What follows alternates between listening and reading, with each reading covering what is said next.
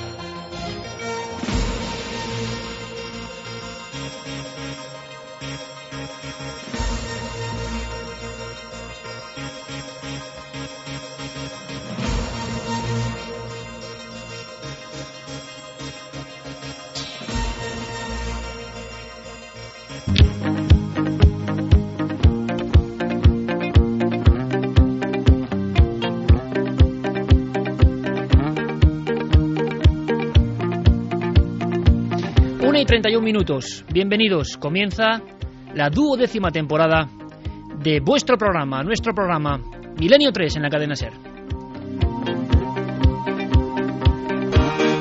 Y de verdad que, que sentimos cierta emoción, la emoción de, de regresar a casa, la emoción de volver al punto primigenio. Y como han cambiado y van a cambiar muchas cosas, yo quería contaros una pequeña escena. Una escena emotiva, especial, muy personal, para iniciar todos juntos esta andadura en busca del misterio.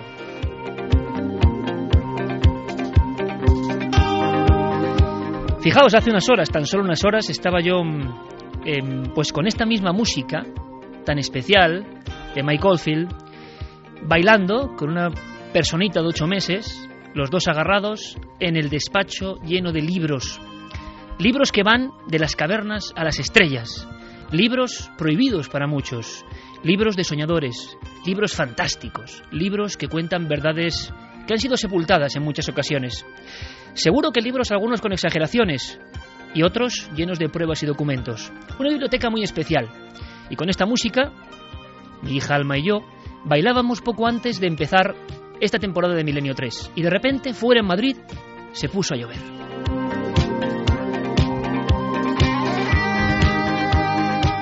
Objetos arqueológicos, objetos del arte antiguo español, pequeños recuerdos de muchos viajes y al final bailando con mi hija dando mil y una vueltas con esta música, yo pensaba, ¿qué sentido tenía todo esto? ¿Por qué ser de esta forma? ¿Por qué de pronto venir a la radio con esta alegría, esta ilusión? ¿Qué clase de heterodoxos extraños somos, no solo nosotros, sino vosotros que nos seguís? ¿Qué clase de pasta nos construye? ¿Por qué no nos conformamos con lo habitual? ¿Por qué huimos del ordinario? ¿Por qué estamos unidos por un cordón umbilical mágico y eterno?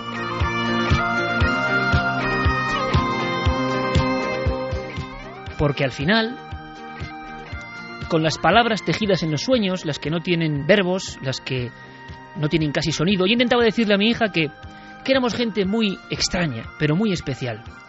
Cientos de miles de amigos y amigas unidos cada noche desde hace 12 años, de hace 12 temporadas. ¿Buscando qué? Quizá inconformismo, quizá pensar que no todo es como nos lo cuentan, quizá creer que siempre hay una oportunidad maravillosa de emocionarse con las cosas. Y bailando, con alma, esta tarde, lloviendo en Madrid por las ventanas, envuelto de ese mundo mágico que es la construcción de la propia personalidad, de 25, 29 años de libros, de historias, de aventuras, recordé una frase. Una frase que dice algo así como, ama lo que haces, pon tu corazón en ello y serás recompensado.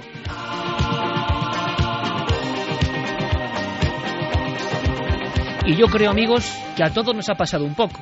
La vida es dura, la vida es compleja, pero el misterio nos une, nos emociona, nos da sensaciones que no nos da otras cosas. A veces es como un extraño amor en el que uno va y vuelve, pero es imposible fallarle nos ilusionan estos temas. Y por eso queríamos, en esta temporada, dar un salto más. Un salto que puede ser mortal, quién sabe. Un salto diferente. Un salto que va más allá de esos libros y de los viejos temas, de los temas clásicos. Porque pasan cosas cada semana. Sí, cada semana. Y cada semana queremos que os enteréis de todo eso aquí, en Milenio 3, en vuestro programa. Porque amigos, el misterio vive, el misterio no es algo antiguo, no es algo añejo, el misterio nos acompaña y cada siete días pasan muchísimas cosas en la ciencia, la arqueología, el espacio, el misterio, las conspiraciones, todo absolutamente. Y en Milenio 3 hemos querido evolucionar, dar un paso, arriesgado, pero emocionante. Ser vuestro informativo, vuestro periódico, ¿por qué no? Vuestro viejo periódico como el diario Pueblo o tantos otros, con sus páginas de opinión, con sus columnas, con sus fotografías, fotografías de palabras. ¿Nos acompañáis en esta aventura? Yo creo que puede merecer la pena porque muchos creen que nuestros temas son unos pocos y que son recurrentes, que no pasan cosas nuevas. Yo creo que vamos a cambiar ese concepto. De una y media a tres de la madrugada, después volveremos por otras sendas más clásicas, queremos que lo sepáis todo. Todo eso que algunos no nos cuentan, que pasa desapercibido, pero que es esencial para ese espíritu milenario. Yo creo que estamos todos unidos más que nunca, con mucha alegría por estar en estos micrófonos amarillos de la cadena SER. Simplemente un guiño. Gracias a esta emisora. Gracias porque una vez más nos ofrecieron que hubiese muchísimo más Milenio 3 y nosotros lo que podemos hacer es girar incluso este Milenio 3 para hacerlo, si cabe, más pegado a lo que ocurre. Pero gracias a esta cadena que lleva ni más ni menos más de una década soportando este grupo de locos, fantasiosos, mágicos. Por supuesto, gracias a todos vosotros. Gracias a todos que de inmediato tendréis opinión, voz y voto. Serán un poco cartas al director, ¿no? En este tiempo de Twitter, de Facebook, de redes sociales, qué bonito. Cómo me gusta decir cartas al director. Las opiniones sobre cada noticia, sobre cada tema, sobre cada enfrentamiento, sobre cada debate, sobre cada posición. Carmen, bienvenida a tu casa. Buenas noches. Temporada 12 de Milenio 3. Buenas madrugadas, Iker. Qué ganas tenía de estar ya frente a este micrófono amarillo de la cadena SER. Hacía muchos meses que no pisaba este estudio 1 de la cadena SER hablábamos desde casa y ya ese gusanillo que le entra a la gente de radio después de tantos meses sin estar aquí, pues se notaba. Se notaba y, venimos con muchas ganas esta temporada, Iker. También vendrá con muchas ganas Javier Sierra. Javier, buenas noches, compañero. Vengo con muchas ganas y sobrecogido porque la actualidad, bueno, va a marcar esta temporada y se producen cosas de continuo. Hace unos minutos sabía que el Daily Mail de Londres ha publicado una entrevista con Lord Martin Rees, que es el presidente de la Royal Society, que es probablemente la agrupación de científicos más importante del mundo, con unas declaraciones que son muy de Milenio 3. Hace minutos. Hace minutos, dice. Los extraterrestres podrán ser descubiertos y anunciados dentro de 40 años. ¿Cómo me gusta eso, Javier? Hace minutos. Milenio 3 va a pivotar sobre lo que pasa en las últimas horas, últimos días, y vosotros podéis participar. Don Santiago Camacho, qué alegría encontrarnos con usted de nuevo en esta penumbra milenaria. Cuántas noticias, qué perspectivas sobre la realidad, cuántas cosas por contar. Santi, bienvenido un año más. Pues bien hallados a los que estamos aquí presentes y a todos los amigos que están detrás de las ondas. Y bueno, vamos a embarcarnos en una aventura maravillosa y vamos a asombrarnos nosotros y asombrar a nuestros amigos porque vamos a descubrir que todas las semanas, absolutamente todas las semanas del año, sucede no una cosa, ni dos, ni tres, ni cuatro, sino muchas cosas que realmente son maravillosas, son asombrosas, son diferentes. Y a lo mejor en los otros medios de comunicación, en los otros programas, no se les da la relevancia que debiera. Y eso es lo que vamos a hacer. Con Jerey Martínez, con Diego Marañón, con Guillermo León, pivotando también, o pilotando mejor dicho, todo este asunto de las redes sociales, la nave del misterio en Facebook y en Twitter, luego Carmen dará las líneas de contacto, eh, donde hay una verdadera revolución, ¿no? Esta noche de vuelta de, Milenio 3. Hemos notado tanto afecto y tanto cariño que, en fin, lo he dicho tantas veces que no voy a, reincidir en eso, pero, pero gracias, claro, gracias. Casi uno eh, se vuelve a emocionar después de tanto tiempo.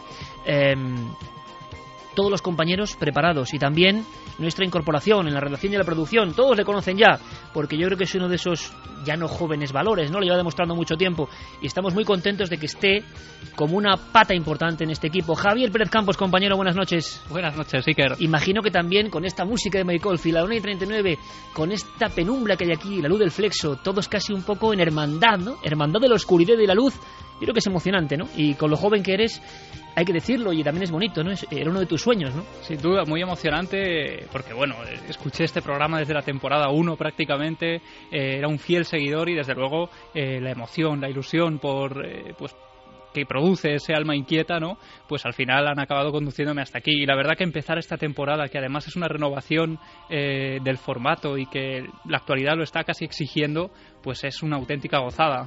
Gracias, Javi, por estar con nosotros. Gracias a vosotros.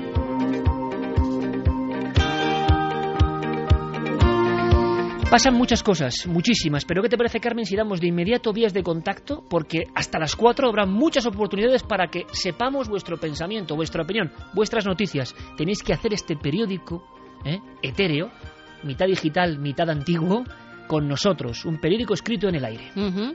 Vamos a dar las vías de contacto como siempre, milenio3 con número arroba cadenaser.com si nos queréis hacer llegar vuestros mails y las vías de contacto pues que son casi al segundo, Facebook, Twitter y Google Plus. En la nave del misterio, en ikerjiménez.com tenéis allí todas las vías de contacto donde podéis enviar vuestros mensajes, vuestras preguntas, vuestros comentarios, vuestras dudas, todo lo que queráis. Y vamos a sortear que es una novedad dentro de la página ikerjimenez.com que se pueden bajar nuestros libros. Bueno, pues vamos a sortear tres de esos libros, ¿vale? Entre todas las personas que participen, vamos a Tres darles una clave para que se bajen esos ebooks. Perfecto, se pondrá en contacto con ellos Guillermo León en la nave del misterio, en ikerjiménez.com, la biblioteca del misterio con muchos libros, pues sorteamos tres ebooks esta misma noche para que conozcáis esta labor que estamos emprendiendo ahora. Pioneros también en esto. Milenio 3 Revolución. Noticias al instante y luego, por supuesto, reflexión y muchas más cosas. ¿Queréis que empecemos con una fotografía? Yeré Martínez, compañero, cambiamos de tercio, nos vamos a mundos, a mundos más oscuros, sinceramente. Fotografía de esta semana.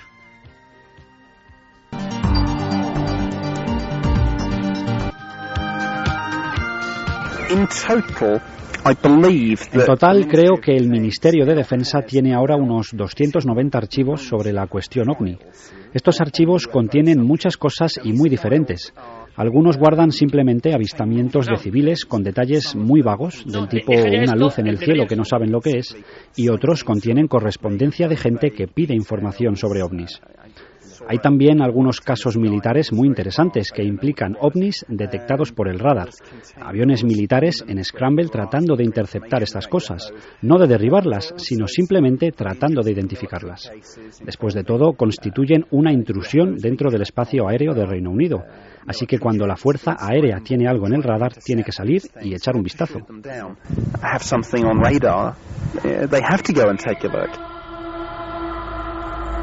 Eran declaraciones, decía, deja esto porque esto es importante, esto está ocurriendo ahora mismo, esto ha pasado y es la noticia, la noticia un poco cósmica, la noticia un poco eh, más relevante que tiene que ver con los objetos volantes no identificados y que nos va a contar rápidamente y os va a contar Javier Sierra. Escuchábamos a una persona, Nick Pope, Exactamente, Nick Pope, que durante varios años, entre 1991 y 1994, fue el oficial responsable del Ministerio de Defensa británico en analizar cualquier informe sobre ovnis que llegara a los militares en el Reino Unido y determinar si se trataba de informes que atentaban o ponían en peligro la seguridad nacional o no. Bueno, sabemos que dentro de unos días, de- dentro de dos semanas exactamente, el 22 de septiembre, va a estar Nick Pope en los Estados Unidos en un evento que va a ser singular y que vamos a seguir muy de cerca.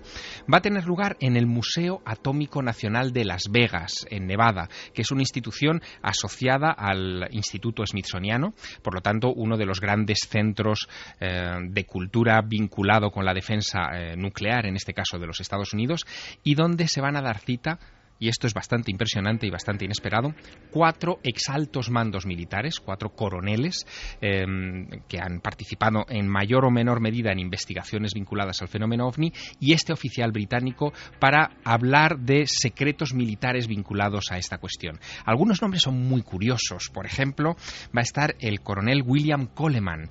Coleman fue portavoz del proyecto Libro Azul, el mítico proyecto de investigación de la Fuerza Aérea de los Estados Unidos sobre objetos volantes no identificados, quien acuñó además las siglas UFO, es decir, objeto volante no identificado, y el que asesoró una serie de televisión que los más veteranos oyentes de Milenio 3 seguro que recuerdan. Se emitió en televisión española hace muchos años, estamos hablando del 77-78, y se llamaba Investigación OVNI, Proyecto UFO en, en su original en inglés. Coleman va a estar allí, va a estar también Charles Holt, y este sí que es un testimonio importante. Él era el comandante en jefe de la base militar conjunta norteamericana-británica de Bindwaters el 25 de diciembre de 1980. En esa noche de Navidad, un objeto volante no identificado eh, tomó tierra cerca de esa base militar y un destacamento de soldados a pie, comandados por el comandante Holt, se acercó hasta el lugar del aterrizaje y tuvieron aquel objeto en forma cónica, en forma de, cucurucho, digamos, invertido, eh, a muy pocos metros de ellos. Fíjate que Nick Pope, cuando le pregunté eh, sobre el valor de este caso de Bean Waters, ocurrido en la Navidad de 1980, eh, lo valoraba de esta manera.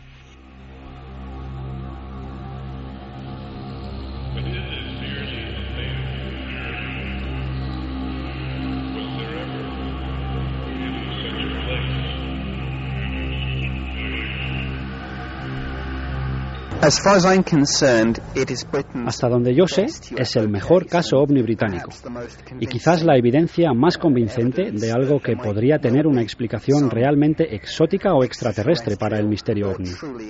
En esencia, creo que tiene todas las cosas buenas que uno posiblemente le pide a un caso.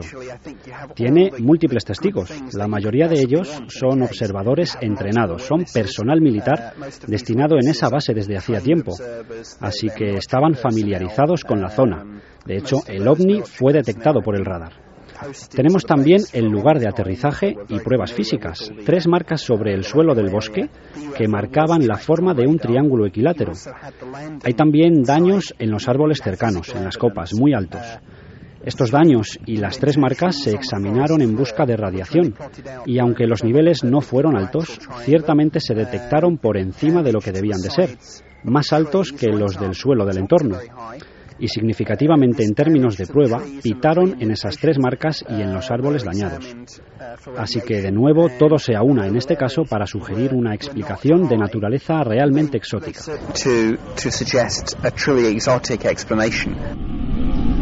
O sea que creen estas personas que van a hacer este congreso tan importante, al parecer vital o único en la historia de los ovnis, que este caso en concreto podía ser eh, de origen extraterrestre. Y dicen autoridades militares importantes. Exactamente, va a ser una jornada única, la del próximo día 22 de septiembre, es decir, dentro de dos sábados. Y eh, además de Coleman, del comandante Charles Holt, también va a estar John Alexander, que es otro coronel retirado que creó un grupo de oficiales en los Estados Unidos eh, y científicos civiles que él llamó Advanced Theoretical Physics, eh, físicos de física avanzada, por decirlo de alguna manera, eh, que han estado tratando de eh, copiar o de inspirarse en la tecnología que ellos creían que estaba detrás de los ovnis para aplicarla a la aviación militar de los Estados Unidos. Son declaraciones sorprendentes, sobre todo porque vienen de mm, personal militar acreditado con, en fin, una trayectoria interesante y que van a, van a supuestamente desvelar sus cartas. Algo bastante curioso que vamos a seguir por si acaso. Vamos a seguir por si acaso esto, este congreso importantísimo en, en un recinto de autoridades máximas del mundo de lo atómico, que esto es algo sorprendente a nivel español, por ejemplo. Eh, ¿Creéis, Santiago, Javier, como expertos en este asunto, que realmente se va a desvelar alguna cosa importante o que al final vamos a seguir con las cosas de siempre, marginando a estas personas que hábilmente o valientemente logran dar el paso para hablar ante grupos reducidos de especialistas. ¿Va a haber alguna exclusiva, algún bombazo? ¿Se supone algo de eso, compañeros? Bueno, eh, la verdad es que por las experiencias previas que tenemos de situaciones parecidas, cuando se han juntado dos, tres eh, ex militares o oficiales del ejército norteamericano en estado pasivo, es decir, ya en la reserva, generalmente no suelen desvelar grandes cosas. Pero los organizadores de este evento en el Museo Atómico Nacional han hecho declaraciones en estos últimos días diciendo que sí que se va a aportar una información importante y eso es lo que nos ha hecho ponernos un poco más en guardia. Hay un precedente. En marzo de este año, de 2012, en ese mismo Museo Atómico Nacional se dedicaron varios paneles al Área 51 y eh, algunos de esos paneles eh, vinculados por supuesto con el recinto de pruebas militares más secreto de los Estados Unidos porque eso es, real eh, incluían información sobre ovnis porque fue precisamente el cotilleo vinculado a la cuestión ovni lo que desveló mm, de alguna manera al público norteamericano medio la existencia de, ese recinto secreto. De todas formas, claro, el 2012 va a estar repleto de información, parece que se aceleran algunas cosas. Nosotros luego, lo iréis viendo, vamos a poner en marcha una sección que se llama La cuenta atrás, donde vamos a ir informando, de eso sabe mucho nuestro compañero Javier Pérez Campos, que ha hecho un libro sobre el 2012, por ejemplo, de los búnkers. Yo no sé, luego lo hablaremos si en España está viendo búnkers o no, de gente que cree que realmente el 2012 va a pasar algo importante. Muchas personas creen que sí, no ya el fin del mundo, evidentemente, eh, pero sí que van a ocurrir cosas. Y hay quien dice, no sé qué opinéis vosotros, amigos oyentes, que todo esto que está ocurriendo es curioso que esté pasando en el 2012, porque de verdad, a nivel social, económico y a todos los niveles, nunca ha habido tanto aceleración. Es la impresión que les da a algunos. Así que estaremos muy atentos, incluso a nivel de los ovnis, el viejo y clásico misterio, están resquebrajándose cosas. Ahora bien, Santiago, con tu visión conspiranoica, ¿tú crees realmente que estos congresos luego suelen ser un bluff, que luego no hay pruebas evidentes importantes, aunque los testigos sean muy importantes? En cualquier caso, siempre sirven para que se vuelva a hablar y para que salgan las primeras planas, para que salgan los informativos, temas que fuera de los círculos, pues de los que nos interesan estas cosas, de nuestros oyentes, de nosotros, pues la opinión pública general desconoce. Eh, con que se vuelva a hablar, por ejemplo, del caso Redlesham, del que del que hablaba Nick Pope hace, hace un momento, que para mí yo le tengo especial cariño y de hecho alguna vez lo he traído a este, a este mismo programa, porque siempre lo he considerado un caso perfecto, caso del que no sabríamos absolutamente nada de no ser por los norteamericanos, porque a pesar de suceder en una base conjunta británico-estadounidense, pues eh, los británicos automáticamente echaron tierra sobre el asunto y fue a través del Acta de Libertad de Información norteamericana donde se empezaron a conocer los primeros documentos de este caso y grabaciones de audio, porque hay absolutamente... y les eh, hemos puesto en alguna ocasión. absolutamente toda una panoplia de pruebas Con de todo ese militar que ahora va a ir al Congreso Exactamente, a hablar. que era, le hemos oído en este programa, dirigiendo una patrulla, precisa, esa patrulla que estaba buscando rastros del aparato que sus soldados le habían dicho que, que, estaba, que estaba escondiéndose en el bosque. Con lo cual, simplemente por el hecho de que estas cosas pues pasen por una vez eh, a, los, a las páginas de los medios generalistas y por lo menos se sepa que personas eh, de irrefutable prestigio y grandes profesionales de un área tan, eh, tan comprometida como es la milicia, pues están dispuestos a dar la cara, están dispuestos a poner su rango y su y su prestigio eh, en favor de la existencia de ese fenómeno inexplicado, pues me parece positivo. De ahí a grandes revelaciones también eh, estoy con Javier. Soy un poquito escéptico a que se produzcan. Bueno, vamos a hacer una cosa. Quiero que escuchemos un sonido porque la sensación que tenemos nosotros en Milenio 3 es que detrás de cada noticia a veces hay un lado vamos a decirlo oscuro, un lado que no se cuenta y un lado importante. Pocas veces nos hemos encontrado con esta imagen clarísima de luces y sombras, como eh, lo ocurrido, esto sí que viene del verano, en agosto en concreto, hay una escena que da la vuelta al mundo, em, una escena tremenda, una escena brutal, que es un tiroteo. A ver si lo, recordamos entre todos. Es un tiroteo que creo que tenemos el documento. Se producía en los 100 kilómetros de Johannesburgo, en una mina, em, y había 34 hombres. La escena que muestra la televisión, y yo creo que este amigos oyentes, es el ejemplo de lo que queremos contar. A veces se muestra un fragmento de la realidad, ¿no? Pero resulta que a los márgenes de ese fragmento o de ese pantallazo de televisión están pasando cosas. Y yo he elegido esto como diapositiva después de esa primera noticia evidente de que parece que se, levanta, se va a levantar un secreto ovni o, va a haber pruebas importantes, que hacía tiempo que no pasaba. Yo me he quedado con la sensación de este mm, extraño eh, acontecimiento criminal, desde luego, y extraño ocurrido en Sudáfrica. Es una mina y al parecer una muchedumbre provista de machetes afilados ataca a la policía, es lo que dice la policía. Y la policía responde con gran contundencia. La contundencia se graba y se escucha de esta forma.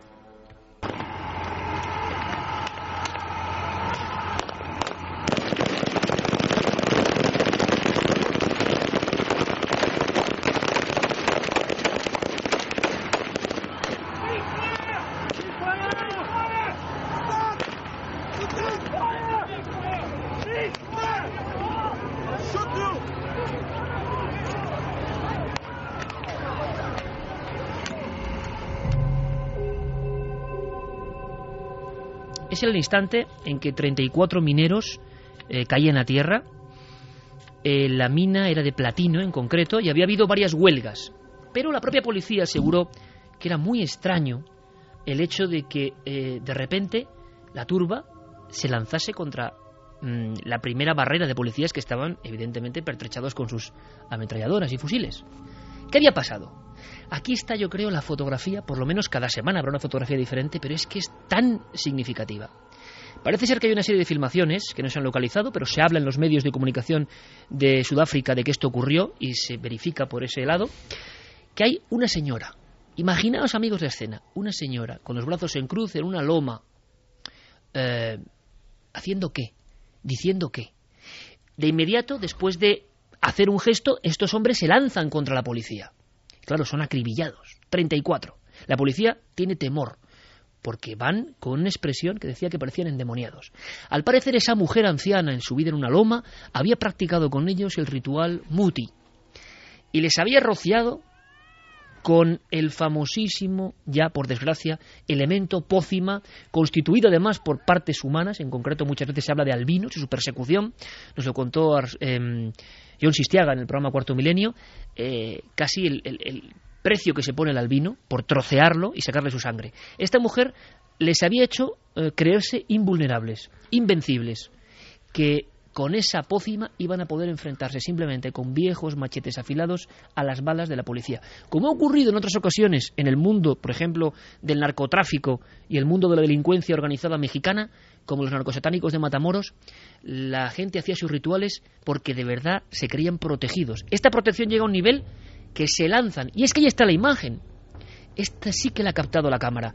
Ellos se lanzan desde un punto de vista completamente alejado a lo racional, sabiendo perfectamente lo que es una ametralladora, y se lanzan a ver, algunos con las manos vacías y con un gesto terrible que asusta a la policía que tiene armas. La culpable, entre comillas, bueno, habría varios culpables, ver si queréis lo comentamos.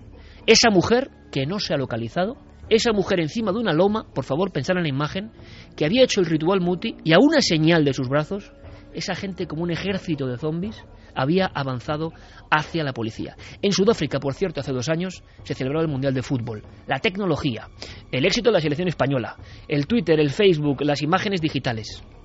Y prácticamente en unos metros, el muti en acción, la brujería en acción y gentes que en pleno año 2012 se cree invulnerable, se cree protegida por los espíritus y ataca sin saber que la muerte está ahí al otro lado. Con lo cual, esta es simplemente la escena de la semana, yo no sé qué opináis compañeros, el poder de la brujería mm, patente de una forma increíble, 34 muertos, no habrá muchos casos de brujería con 34 muertos, y esa acción que la prensa contó de una forma fragmentada, la locura de la huelga, el hambre que la... Era raro que una gente que sabe perfectamente lo que son fusiles se lance a una distancia prudencial contra un grupo de la policía que en Sudáfrica es que los va a matar es que estaban hechizados, embrujados por el muti. Yo me quedé sorprendido y por eso quería que esta diapositiva estuviese en este programa. ¿Qué opináis, compañeros? Es que fuera del mundo racionalista y tecnológico, eh, el poder de la brujería, el poder de las creencias ancestrales puede levantar o destruir un ejército. Y eso lo saben muy bien, por ejemplo, todos los grupos de operaciones psicológicas de todos los ejércitos modernos, que forman y hacen gruesos manuales sobre estas creencias, cómo explotarlas o cómo eh, utilizarlas en contra del enemigo. Y ni siquiera es algo nuevo. Cuando eh, en pleno siglo XIX el imperio colonial británico tuvo, por ejemplo, una rebelión terrible en la zona de, Afganistán y Pakistán con los pastunes, eh, descubrieron una cosa muy sencilla. Cogiendo los cartuchos de munición y untándolos en grasa de cerdo, evitaban que esos cartuchos de munición, en caso de caer en manos del enemigo, fueran utilizados. Porque el cerdo es un animal impuro y esos cartuchos había que morderlos antes de introducirlos en eh, fusiles de avancarga, había que introducirlo por el cañón, morder el cartucho de pólvora y ellos no podían eh, ni siquiera tocar ese, ese cartucho impregnado de un animal impuro. En la guerra de Vietnam se utilizaba eh, el, mito de los vampiros eh, del sudeste asiático que eh, existían allí y que hacía que auténticas columnas del Vietcong se quedasen anuladas en determinadas zonas por temor al vampiro. A mí me parece que todo eso que está contando Santiago es una cosa que más o menos conocíamos y que es un nivel. Pero el nivel de que 34 personas se lancen a la muerte segura porque un anciano en una loma les ha dado el muti. A mí me parece que, compone esto un segundo peldaño. Y vamos a hablar además, por desgracia, esta noche del mal. Tiene mucho que ver con la brujería, brujería negra, ¿no? La presencia del mal. Porque para la policía tenían rostros de endemoniados. Habían mm. logrado atemorizar a quienes tenían las armas.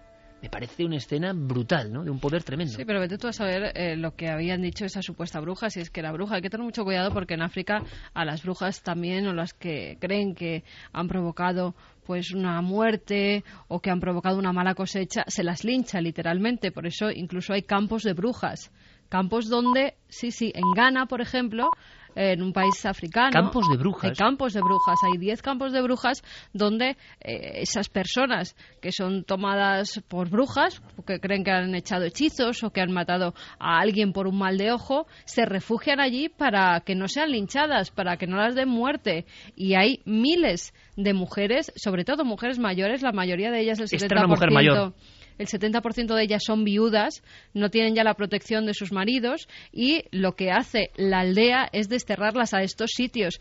Pero aún así, cuando llegan a esas aldeas hay una especie de brujo que tiene que hacer un ritual para ver si verdaderamente ellas son hechiceras o no. Ese brujo lo que hace es coger un pollo, como siempre en estos rituales degüellan al pollo, y si cae de una determinada forma se sabe si es bruja o no es bruja. Si es bruja, delante de ella esa sangre del pollo mezclada con sesos de mono tiene que ser ingerido por esa mujer para que de determinada forma se cure. Y si no es bruja, ante la sociedad africana es como una liberación, porque las que están consideradas como brujas están marcadas de por vida. Por lo tanto, esta mujer es normal que se haya escondido, porque como crean que verdaderamente es una bruja, van a ir a por ella. Y también puede ser que esos eh, aguerridos hombres se lanzaran contra los que tenían armas precisamente porque la bruja les dijera que si no lo hacían iba a perder a su familia o iban a matar a un hijo. Sí, pero ¿cómo convence una sola persona, no?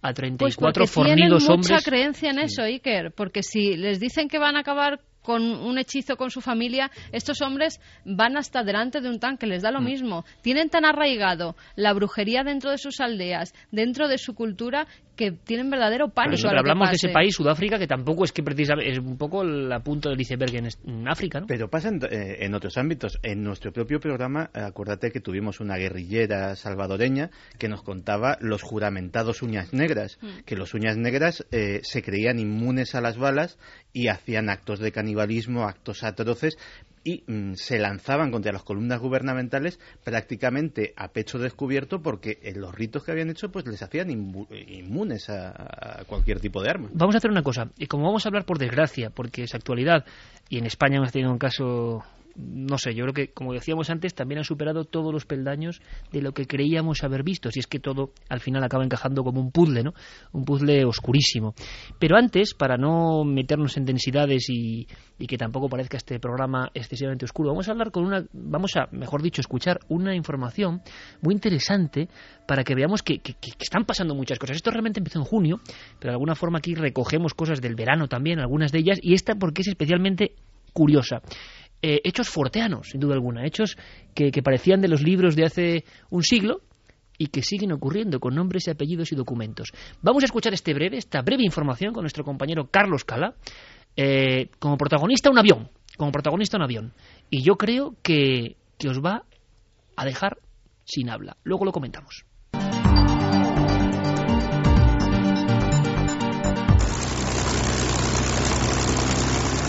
Un avión fantasma sobre los cielos de Isken. El pasado 21 de junio, Jaden y Lorraine Winterson conducían cerca de Ashford, en el Reino Unido, cuando observaron el vuelo de un caza Spitfire de la Segunda Guerra Mundial sobre ellos. Pensaron que debía tratarse de una exhibición aérea hasta que vieron cómo el avión se precipitaba al suelo. De inmediato avisaron a la policía y a los servicios de emergencia que, para su sorpresa, no encontraron ningún resto del accidente en el lugar del impacto. La policía se puso en contacto con aeroclubes, aeródromos y aeropuertos cercanos sin lograr dar con ningún aparato siniestrado. Lo curioso es que días más tarde, buscando en Internet, el señor Winterson encontró una vieja noticia de periódico que hablaba de la caída de un Spitfire del Escuadrón 92 de la Royal Air Force, justo en ese mismo lugar.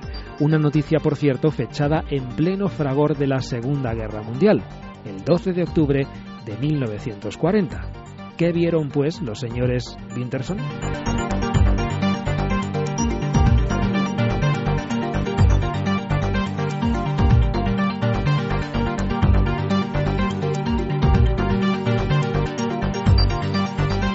Hemos recuperado ese fantástico compañero que es Carlos Cala, que siempre ha estado aquí desde el día 1 de junio del 2002. Hacía alguna similitud el amigo Javier Sierra ¿eh?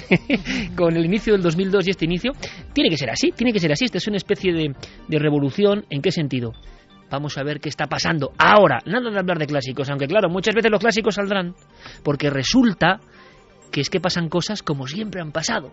Un avión, una imagen de otro tiempo. Bueno, ahora vamos a analizarlo, pero Fermín Agusti, desde la central ahí ¿eh? de comunicación, desde nuestra querida pecera del estudio 1 de Gran Vía 32, Cadena Ser, quiere comunicarnos algo en tiempo real y que pide paso y que pide paso y que me dice que tiene que decir algo. Fermín, compañero, buenas noches. Hola Iker, buenas noches. Eh, por cierto, bienvenido, ¿eh? Un año más. Muchas gracias, encantado. ¿Qué está pasando?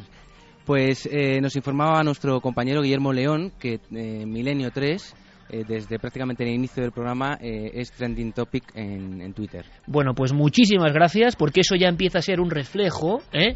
Trending topic en Twitter, eh, Milenio 3. Luego te pues qué decir. porque nos están escuchando desde muchos países. No, dime algo que... ya, aunque sea brevemente, anda, por favor. Es que hay de tantos, fíjate, nos envían desde Venezuela, siguiéndolos en directo a través de Internet desde San Cristóbal. Las distancias no existen cuando la pasión por el misterio nos une y la nave despega cargada de pasajeros e ilusiones. No hay barreras, los milenarios somos una gran familia. Solo puedo decir gracias.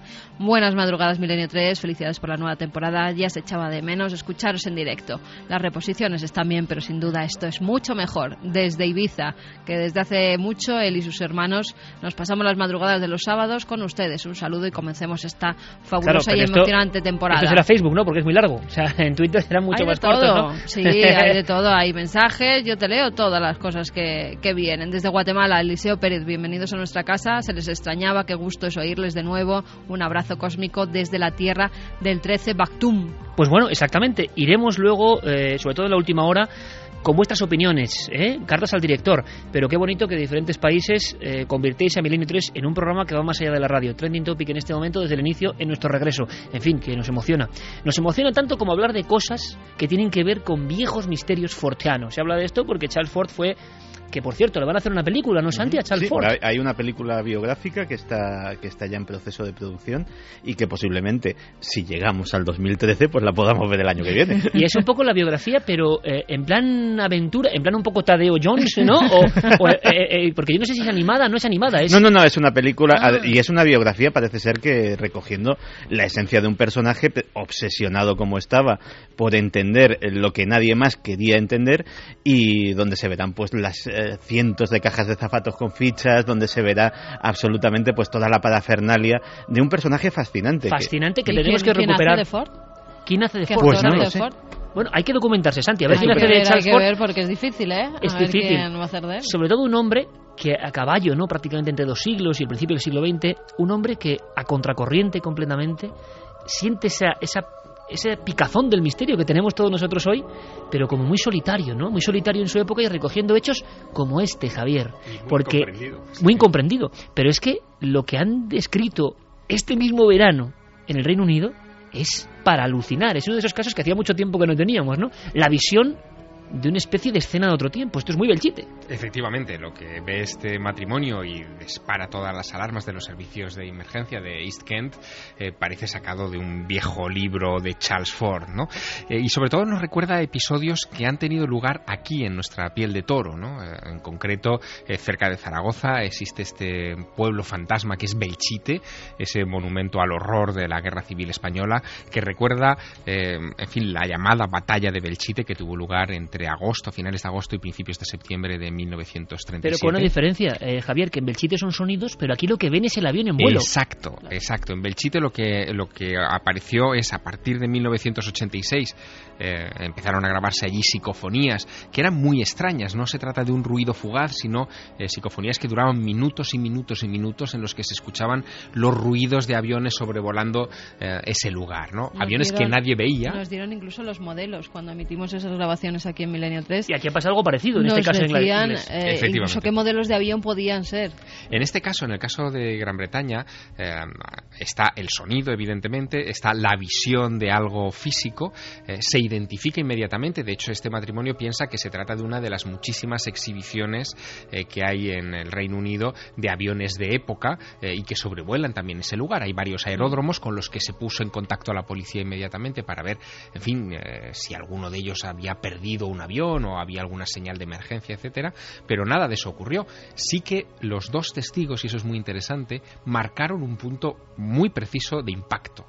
Y cuando llegaron allí los servicios de emergencia, el punto de impacto estaba, en fin, eh, absolutamente virgen. No había ocurrido nada, nada se había estrellado allí. ¿Ha habido algún caso extraño, Ujú. en Canarias en el 93 en concreto, de Exactamente, mucha también. gente Ujú. eh, en una zona del archipiélago ver un avión en llamas? Fijaos Mm. qué visión, ¿verdad? Año 93, eh, si no me equivoco, Javier. Eh, ver un avión en llamas que se precipita contra las rocas. eh, dan parte, pero no como el que ve un, un fenómeno paranormal, sino como el que está observando un accidente terrible. Y nunca se encuentra nada. No hay nada. ¿Qué han visto tantos testigos?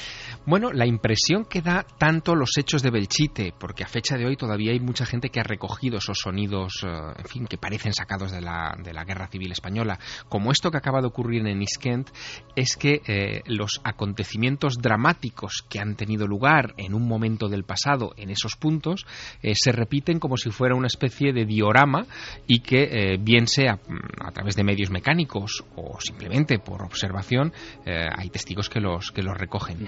Ahora Mira. bien, hay sí, hay, hay precedentes, hay muchas Hay, historias. mira, hay un caso en, en marzo de 1997 en Sheffield donde igualmente aquí son decenas los testigos, además Pues no muy testigos lejos, ¿no? No muy lejos de este No, no muy lejos. Eh, son decenas los testigos, entre ellos policías, guardabosques, también agricultores que estaban por la zona y ven lo mismo. Además, ellos lo describen como un avión de hélices. Hasta tal punto vuela bajo ese avión que ellos describen y que también parece impactar contra la tierra que uno de los testigos dice que incluso se tiene que agachar porque pasa por encima de su cabeza. Es una zona donde en más de 50 años ha habido 50 accidentes y han muerto unas 300 personas, todos ellos de avión, ¿eh? Siempre han sido accidentes de avión y han muerto unas 300 personas. Es como un lugar caliente donde estas apariciones de aviones fantasmas, que así lo llaman, pues parecen más comunes Pues, de lo normal. fíjate- Hasta tal punto, Iker, que ese día son más de 100 personas las que van a buscar los restos del avión que dicen que ha sido siniestrado, que ha caído, que ha explotado porque se ha oído hasta una explosión. Pues fijaos, yo creo que lo interesante de este programa, eh, iremos con vosotros, ¿eh? con vuestra ayuda, los que estáis al otro lado, fraguándolo, mejorándolo, enriqueciéndolo, pero nuestra idea era no solo desplegar aquí un periódico virtual de, de voces y sonidos, ¿no? sino además ir enriqueciéndolo con un montón de cosas de la trastienda. Porque uno cuando oye hablar, por ejemplo, los que somos ya mayores del mítico diario Pueblo o demás, recuerda no solo lo que salía en el periódico, sino que intenta imaginar lo que pasaba en las tertulias, lo que ocurría detrás del periódico. Y es lo que no vamos a negar a ningún oyente. Nosotros vamos a contar las noticias, pero es que encima, como está pasando ahora, vamos a hacer de imperdibles con otras historias que incluso nos han pasado. Y eso va a ser lo bonito. Por ejemplo, yo he apuntado ya aquí en mi folio, junto al- al eterno y fiel flexo, lo de campos de brujas de Ghana, como tema que hay que tocar, hay que profundizar, y el tema de aviones fantasma. O sea, estamos hablando de actualidad, pero están surgiendo temas y temas, y, se da cuenta uno que el prisma del misterio es inabarcable. Y en una esquina, en una esquina bastante oscura, ve una cara. Y él podría hablarnos de accidentes de aviones, donde no sé si lo ha contado alguna vez, lo pasó muy mal, en Ibiza en concreto. Estos aviones que luego dejan una marca en el terreno, pero una marca no solo del material, por desgracia, de muerte, sino una marca en el lugar que queda un poco maldito. Y también en Belchite que hablar, porque en Belchite, junto a nosotros, tuvo la experiencia Javier Pérez Campos de pasarlo muy mal. Pero ahora está escribiendo él un poco sus memorias de reportero de cuarto milenio. Creo que va a ser de verdad un pelotazo. Yo he estado repasando, gracias a ti, un poco eh, esos capítulos. Y hace poco, junto a una lámpara en casa, eh, yo estaba leyendo eso y me emocionaba porque el, y creo que estaremos de acuerdo, no pasa nada por decir que uno de repente, por ejemplo, se encuentra con el miedo en plena investigación. Y me gustaría, Javier, aunque no sé si lo querías contar, pero yo creo que es muy interesante con lo que estamos hablando de aviones fantasma. Tú vas a un lugar en Ibiza que bien conocemos y que tiene bastante de tenebroso a pesar de la belleza de la isla. Hay algo ahí potente. Sí, que Roques conocemos Altes. Porque no se le ocurre a nadie más que alquilar una casa como nosotros este verano Cerca, muy ¿no? cerquita. Sí. Luego Eh, pasa lo que pasa, claro. Roques Altes, sí, hay historias que iremos contando. Sí. Roques Altes, impresionante, de verdad, ¿eh? es impresionante. Bueno, allí en el 72, si no me equivoco, Javier, se, se cae un avión, hay un montón de muertes. Eh, y a partir de ahí la gente asegura que ocurren cosas, voces, alaridos. Pero a mí me gustaría ir un poco más allí y que en este periódico que vamos a extender cada sábado, todos nos animemos. Tú lo pasaste muy mal, y eso no se ha contado, ni siquiera en cuarto milenio. Tú lo pasaste muy mal allí, porque parece que eso, en un momento dado, cuando menos te lo esperas, te atrapa y te envuelve, ¿no? Te puedo decir que lo pasé incluso peor que en Belchite, donde parece que nos pegamos un golpetazo con la incertidumbre ¿no? que, que produce el misterio a veces, pero en Roques Altes fue eh, una experiencia realmente aterradora, mm, de la que tuve que salir casi corriendo del lugar eh, con la cámara en mano. Finalmente no se emitió por cuestiones de tiempo, ¿no? Lógicas en televisión, pero es algo que quedó en la trastienda ¿Pero por qué? de cuarto milenio. Pues esa noche, eh, bueno, era el último día que pasábamos en Ibiza investigando este caso de Roques Altes. Después del accidente hubo una, una chica que con un grupo de amigos fue allí a pasar una noche, una acampada, y empiezan a sentir a eso de la, de la medianoche, cuando ya llega la una de la madrugada, eh, que unas manos empiezan a golpear la tienda y que incluso unas voces que parecen emerger de su alrededor, unos gritos que surgen de lo más hondo del bosque, eh, unos gritos desgarradores. Ellos salen y ven que no hay absolutamente nadie a su alrededor, la, soledad es absoluta, como cabe imaginar, y además empiezan a quedarse sin luz en ese momento. El miedo es tal que ellos se encierran en la tienda de campaña y pasan allí toda la noche eh, sin pegar ojo hasta que amanece y entonces ya se atreven a salir, eh, desmontar todo y marcharse de allí esta chica a la que entrevistábamos nos dec- nos decía que han pasado casi 20 años de todo aquello y no ha vuelto a subir hasta el lugar. Es taxista, alguna vez le han pedido que lleven allí a los clientes y ella se niega en rotundo. Pues bien, esa última noche que habíamos estado escuchando los testimonios, eh, después de cenar, acudimos hasta allí, hasta Rocas Altas. eh, son varios eh, metros, 300 metros de altura, por un precipicio en coche. Entonces el compañero Marcos Macarro me dejó en, a las puertas, a la entrada de ese lugar. Él se, se quedó abajo en la esplanada. Y bueno, pues para subir hasta, hasta ese memorial, porque hay un memorial en recuerdo al accidente, pues para subir allí hay que andar unos 15-20 minutos eh, entre el espesor, una especie de pasillo natural de maleza y de árboles. Y caminando por allí en completa soledad, oscuridad absoluta, con la linterna y con la cámara night shot, eh, para sentir un poco el lugar, ¿no? Eh, pues yo iba recordando pues todas estas historias, lo que nos iban contando eh, investigadores que habían grabado también psicofonías en el lugar. Y cuando ya llegas de pronto a esa esplanada, para que te hagas una idea, una esplanada llena de pinos, y en el centro ese memorial a las víctimas con una- un Cristo de tres metros de altura, un mensaje en la pared que dice la vida no termina, se transforma, y la, lista de víctimas ¿no? del accidente. Allí estuve completamente solo, me senté eh, en, esa, en esa pequeña pared de piedra intentando tranquilizarme un poco porque lo cierto es que iba bastante eh, bueno pues sugestionado por todas esas historias que y al final es lógico no que cuando entras en un bucle de pensar y de recordar y estando en el lugar de los hechos pienses por qué no me puede pasar a mí hoy no entonces, eh, bueno, la verdad que fue una experiencia bastante aterradora. Estuve allí unos eh, 15 minutos grabando unos recursos con la cámara Night Shot y finalmente decidí marcharme de allí. La, la idea era, desde luego, intentar eh, pasar varias horas, incluso intentar pernoctar un- en el lugar. ¿Y no pudiste? Fue imposible. Eh, era como un lugar bastante cargado.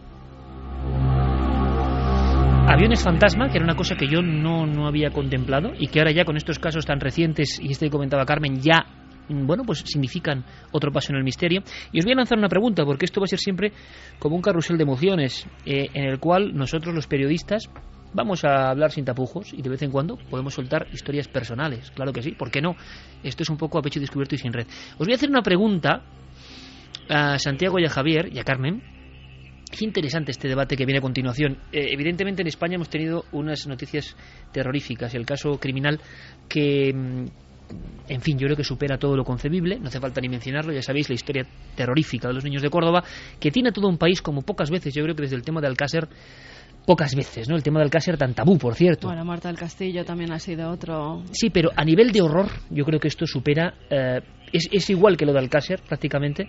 Son Eh, todos muy horrorosos, así sí. que no se puede medir el, el dolor en estos pero, casos. pero tan- por ejemplo, lo de Marta del. Castillo sí había ocurrido, por desgracia, otros casos no tan terribles de no encontrar el cuerpo, también lo ha habido, pero esto que ha ocurrido en esa finca de nombre terrorífico también, ahora, las quemadillas, nos ha dejado a todos como diciendo, creíamos que lo habíamos visto todo y no. Y yo reflexionaba y pensaba, y luego lo vamos a, a- a valorar. Y le hacía una pregunta en la redacción a Javier Sierra, muy directa, ¿no? Hablábamos sobre el mal. Fijaos, amigos, que podéis opinar y participar a través de Twitter, de Facebook, en la nave del misterio, milenio3.cadenaser.com, porque esto es importante. Yo creo que vuestras cartas al director, que es a todo el equipo en este caso, son importantes a nivel virtual, y es eh, el mal. Yo he reflexionado de una forma, y ahora vamos a escuchar a un gran especialista que ha hablado con Carmen, sobre la última hora de este caso, pero una hora diferente y una visión diferente. Yo le decía a Javier en la redacción, mientras cenábamos tranquilamente y compaginábamos ¿no? y elaborábamos este periódico, digo, mira Javier, eh, yo he hablado de, mi hija, de nuestra hija al principio del programa, como elemento que evidentemente, aparte de ser mi hija, es objeto de observación e investigación porque es observar la vida, como yo nunca la he visto antes. Y entonces yo observo mucho a mi hija y digo, "Conos- yo no veo maldad por ningún lado. O sea, y yo me preguntaba, en las reacciones, ¿cuándo llega el mal al ser humano? Es decir, ¿en qué momento, y fijaos si esto tiene una implicación eh, filosófica tremenda en mitad de todas estas noticias, ¿no? ¿Cuándo el ser humano es consciente del mal y empieza a actuar con mal? Y yo digo, cuando racionaliza la vida, cuando llega el lenguaje, cuando cree entender el mundo que le rodea, porque, por ejemplo, con ocho meses sin lenguaje, mi hija utiliza su cuerpo como forma de expresión y yo veo las expresiones y no hay ninguna que sea mala. ¿Cuándo llega el mal? ¿Cuándo se instala en nosotros, en todos nosotros, por desgracia? ¿Cuándo llega a unos límites que acaban en lo que hemos visto? Es, en mi opinión, y yo lanzo la mía primero, es esta sociedad terrible y estos conceptos los que meten el virus del mal en un ser que hemos sido todos, ojo. Yo hablo con pureza. La naturaleza no sabe del mal. Y sin embargo, la sociedad, los anhelos, las frustraciones, las presiones, las angustias, los malos valores nos meten el mal ahí. Yo opinaba esto. Creo que Javier todo lo contrario, y si casi no puedes contarlo para escuchar ahora esta información. Pero lanzábamos y ocurría así, este debate en plena cena del equipo. El debate surgía cuando eh, yo te replicaba diciendo que eh, el, mal es un concepto humano, eh, bien y mal son valoraciones desde la inteligencia humana, pero que en realidad eh, la actuación que nosotros consideramos despiadada o maligna está desde el principio de, de la existencia de la O sea, vida. tú eres darwinista en el aspecto de... No, no, no, no soy darwinista, soy cátaro. Los cátaros, no, no, y, y además lo, voy- lo voy a explicar. Pero Sí, tú, sí. no hablas, tú no hablas de la competencia con el otro y es cuando empieza el mal. Sí, ese es un buen momento Eso porque yo lo he teoría de la visto. evolución, tú ¿no? tienes tú tienes una hija, yo tengo dos hijos, veo los dos pequeños, eh, la competición en muchos pequeños aspectos de la vida que tienen desde que desde que los dos están en el mundo. Pero eso es mal. No, no, no, un momento. Eh, lo que tú tienes es que marcar tu territorio y a veces en ese marcaje de territorio infringes el mal. La cuestión es, delicada. Te decía que yo lo veo desde una perspectiva muy cátara. Los cátaros creían que todo lo que tuviera que ver con la materia, con el mundo que nosotros habitamos, en realidad está conectado ya con, con lo maligno. Es decir, lo, lo material es sinónimo de mal, lo espiritual es sinónimo de pureza, y el ser humano que es inteligente y está en el centro y se da cuenta de esos dos universos en litigio, es finalmente el que, en un grado de evolución y de conciencia, elige uno u otro. Hay un cuento muy breve, pero que para mí siempre fue muy impactante, de León Tolstoy, que se llama El origen del mal. Se reúnen varios animales a discutir sobre esta pregunta que tú hoy has traído a estos, a estos micrófonos. Y eh, en esa discusión, el cuervo dice que el origen del mal está en el hambre que es cuando uno tiene necesidad de satisfacerse, de satisfacer el cuerpo, es cuando uno infringe el mal, tiene que devorar, tiene que matar, tiene que hacer cosas que van contra la naturaleza. Le replica la paloma y le dice, no, el origen del mal no es ese, el origen del mal es el amor, porque es cuando tú, por celos o por proteger a los que quieres, infringes ese mal. Pero la serpiente interviene en esa conversación diciendo que es la ira, la que pone en marcha el mecanismo del mal, a lo que el ciervo dice que no, que es el miedo. Y hay un peregrino que pasa en ese momento por ahí, que les oye discutir a los animales en este cuento de León Tolstoy, y que les replica a todos ellos diciendo no, el origen del mal está en la naturaleza. Sin naturaleza no hay ni hambre, ni amor, ni ira, ni miedo. Santi niega. Sí, porque a alguno de Tolstoy se le, y a sus animales se le escapó eh, una cosa que no por terrible es menos cierta, que hay gente que disfruta haciendo el mal. Es decir, eh, el mal eh, nace en el momento en el que un ser, una serpiente de cascabel no puede ser mala por mucha gente que se cargue picándole en el tobillo. En el momento en que tienes responsabilidad y en el que puedes decidir qué medios utilizas para llevar a cabo tus fines y que esos medios impliquen pisotear, vejar, eh, en definitiva, eh, anular a otro ser humano sin importarte gran cosa, en el momento en que tienes esa capacidad de decir o me importa o no me importa, en ese momento sí que ya tienes eh, capacidad para decidir entre el bien y el mal. Y tampoco es una cosa de la sociedad moderna. O sea, eso ha existido absolutamente siempre. Yo creo que el peor asesino en serie de toda la historia eh, probablemente haya sido Gilles de Rey. Y era lugarteniente de Juana de Arco. Pero yo iba, Santi, por ejemplo, a decir, eh, ¿en qué momento todos nos comportamos a veces en la vida mal? ¿En qué momento eso llega? Porque yo creo que hay un umbral en la vida en que somos completamente inconscientes de eso. Es decir, yo soy, como decía Rousseau, el buen salvaje, ¿no? La creencia en que hay un, un hombre que no sabe del mal, un hombre, una mujer, un niño, un niño sobre todo, y que es el entorno, la vida, la que le va a proporcionar ese elemento terrorífico. El debate está dónde hay que ver el mal, en el emisor o en el receptor. Es decir, porque el emisor puede estar haciendo mal sin darse cuenta que está haciendo mal, pues en fin, porque no tiene todavía conciencia, porque es muy pequeño, porque no sabe expresarlo, etcétera. Hay mil razones. Pero yo diría que el, por definirlo, porque también hay que definir qué es el mal y qué es el bien. Eh, el mal y el bien eh, se deberían valorar en, tanto en cuanto son cuestiones que son afines a ti o contrarias a ti.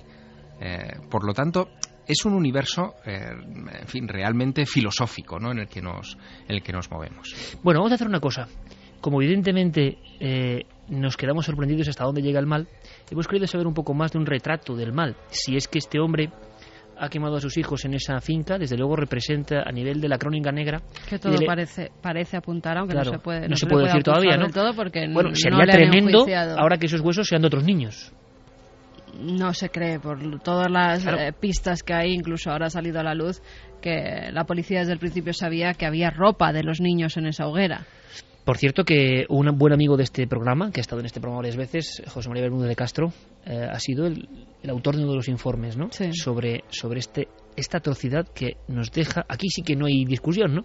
es el mal en estado puro pero un mal irracional y que ha ocurrido y que mm, yo creo que, abre un camino nuevo, si es que él ha sido el autor.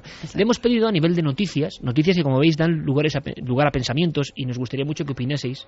¿El hombre es bueno por naturaleza o ya tiene el mal dentro de sí desde que es hombre o mujer? Me refiero a hombre, ser humano, ¿no? Ah, esa es la gran pregunta, ¿no? Desde el inicio llevamos el mal. Hay una, hay otro viejo cuento de un chamán, ¿no? Que le preguntan por el mal y el bien y él dice que dentro de cada cuerpo, dice el chamán, me parece una historia preciosa, hay dos lobos uno blanco y uno negro. El blanco representa la nobleza, eh, la ayuda a los demás, la solidaridad, el entusiasmo. El otro representa la ira, la violencia, el egoísmo, la envidia. Y dice el chamán, depende de ti a quién alimentes. Tú tienes los dos ahí dentro, depende de ti a cuál alimentes, ¿no? Es decir, hemos visto cosas que nos han dejado sin palabras, a todo el país, yo creo, y yo creo que también a nivel de noticia tenemos que saber algo más desde otra perspectiva. Y hemos contactado con Vicente Garrido. Sí, hemos contactado Para que nos cuente algo que no ha contado en ningún sitio. Claro, hemos contactado con él porque es uno de los pioneros en hacer eh, los retratos psicológicos y criminológicos de los principales asesinos de nuestro país. Y yo no he visto a Vicente Garrido, eh, que es el especialista en España, en ningún medio de comunicación haciendo ese retrato y por eso acudimos a él para preguntarle. He hablado durante unos minutos, he charlado con él sobre quién puede ser este personaje. Le ha hecho su historia, su vida, el cometer este crimen, si es que lo ha cometido o no. Vamos a, ver esa, a escuchar. esa entrevista. He hablado con él, empieza con un buenas noches y esto es lo que nos Apuntamos que Vicente Garrido es profesor de, criminología, en la Universidad, de, Valencia, y que varios asesinos en serie han sido atrapados gracias al perfil en plan CSI que ha hecho Vicente Garrido. Así que y por eso nos ha querido hacer el perfil de José Bretón. Muy buenas noches, Vicente. Hola, Carmen, buenas noches. Nos encontramos ante un personaje que, por todo lo que se ha publicado, no sabemos muy bien cómo es. No sabemos si es muy listo, si es muy tonto. Se ha dicho de todo sobre él. Pero tú, como criminólogo, ¿Cuál es el perfil que nos harías? Tú has hecho eh, perfiles criminológicos de algunos de los asesinos más conocidos de nuestro país. ¿Tú este tipo, si es que en realidad es la persona que ha acabado con la vida de sus hijos, cómo lo definirías? ¿Cómo lo describirías? Bueno, atendiendo a lo que en principio parece que, va a ser una realidad si, si la investigación concluye con, con esa línea que ha tomado hasta ahora, pues yo diría que al menos hay tres cosas eh, sobre las cuales tenemos que poner atención y que parece que son datos objetivos. La primera es que en efecto se ha producido una muerte y necesariamente una muerte violenta de una naturaleza pues difícilmente imaginable sobre todo por la naturaleza de la persona que los ha cometido, ¿no? que es el padre de los niños en principio. En segundo lugar, que esto fue precedido de una, de una eh, planificación y de una premeditación que está muy lejos de parecerse a lo que en otros casos conocemos como delitos impulsivos, ataques de locura, actos de furia provocados por, por consumo, por ejemplo, de estupefacientes, etcétera. Y luego, en tercer lugar, una enorme capacidad para mantener la tranquilidad y el estado de ánimo eh, en, en, frente de una presión tremenda que venía, pues, por supuesto, por parte de la policía, tribunales, pero también de los medios, de la propia familia, etcétera. Claro, concluir de esto que se trata de una persona que tiene una gran inteligencia no es una conclusión lógica, porque la inteligencia tiene poco que ver con esto. En primer lugar, tendríamos que pensar que esto podría haber sido un crimen perfecto, pero realmente, por lo que parece, esta continuación en el tiempo de la angustia ha sido debido a un error muy grave. Es decir, que si realmente el informe antropológico forense hubiera estado acertado, en realidad el, doble crimen hubiera sido resuelto de una manera relativamente rápida. Ha habido tanta angustia porque se ha producido una situación realmente difícil de entender, puesto que la Policía Científica Española tiene una altura como cualquiera de las del mundo. Si no podemos concluir que se trata de una persona particularmente inteligente, a pesar de lo que yo he podido escuchar, porque nada de lo que él desarrolló revelaba inteligencia, sino simplemente una gran determinación, que podemos concluir? De todo lo dicho hasta ahora hay dos cosas fundamentales. Una, que a este hombre le abandonaron los mínimos instintos morales, de sentimiento de, amor, de cuidado, una mínima verdad empatía o capacidad de eh, apenarse por, por los seres humanos. Y, una, y, otra cosa muy importante es el odio. Aquí detrás hay un, hay un leitmotiv, hay un hilo de acero que vertebra todo esto y es el odio, una, una obsesión y una capacidad obsesiva por dañar no ya los niños, que son meros instrumentos, sino por lo que podemos concluir, ¿verdad?, engañar a, engañar a la mujer. Es un cruel y terrible acto de venganza. Si esta persona lo llevaba planeado tanto tiempo, si él eh, sabía lo que tenía que hacer, ¿cómo al final comete tal error de dejar los huesos, que es lo primero que se identifica cuando hay una hoguera? Ya eh, dejamos de lado el error que han tenido en los análisis, pero sabía que esos restos eh, se iban a analizar ¿Cómo deja esos restos ahí? Si es una persona que lo ha planificado tanto y parecía que lo tenía tan claro, incluso haciendo esa especie de horno crematorio en su propia casa, en las quemadillas. Hay dos posibilidades. La primera es que realmente no fuera un hombre tan inteligente y ni siquiera, eh, digamos, espectador atento de la serie de televisión, puesto que sabemos que efectivamente, ¿no? Los huesos y en particular, pues la dentadura es muy difícil de quemar muy difícil de eliminar por completo. Y él lo que hizo fue él lo que hizo allí fue una especie de horno improvisado. Yo creo que este crimen es de una crueldad extrema, pero no revela inteligencia. Y la planificación que llevó a cabo estuvo seguramente muy orientada por el por el deseo de castigar a su mujer. Y castigó a su mujer matando a sus hijos, que es probablemente una de las vías primerísimas que la investigación policial eh, inicia en un caso así. Luego realmente se exponía a un riesgo muy extraordinario, puesto que todo el foco de la atención, sobre todo en un caso de separación, iba a ponerse en él. Muchos medios de comunicación estaban hablando ya de psicópata. ¿Lo podemos meter dentro de los psicópatas a este personaje o tú crees que no? psicopatía es una manera de, que se caracteriza por tratar a las personas como medios para sus fines sin sentir ningún tipo de remordimiento Entonces esa información no la tenemos. Ahora bien, yo creo que hay tres cosas que apuntan en ese sentido. La primera es, evidentemente, esa capacidad para matar a, sus hijos y no desmoronarse en el tiempo. Porque en este sentido este es un caso muy extraordinario. Normalmente estos actos, ¿verdad?, de, mm. de asesinar a los hijos se producen en el contexto de un suicidio. Al mismo tiempo que se planifica la muerte de sus hijos, se planifica la muerte del sujeto. O en un ataque de cólera o de ira brutal. Y nada de esto se da. Y justamente cuando se produce esta planificación y esta incapacidad para reconocer los hechos, ahí tenemos claramente un elemento de psicopatía, que es esa violencia instrumental premeditada.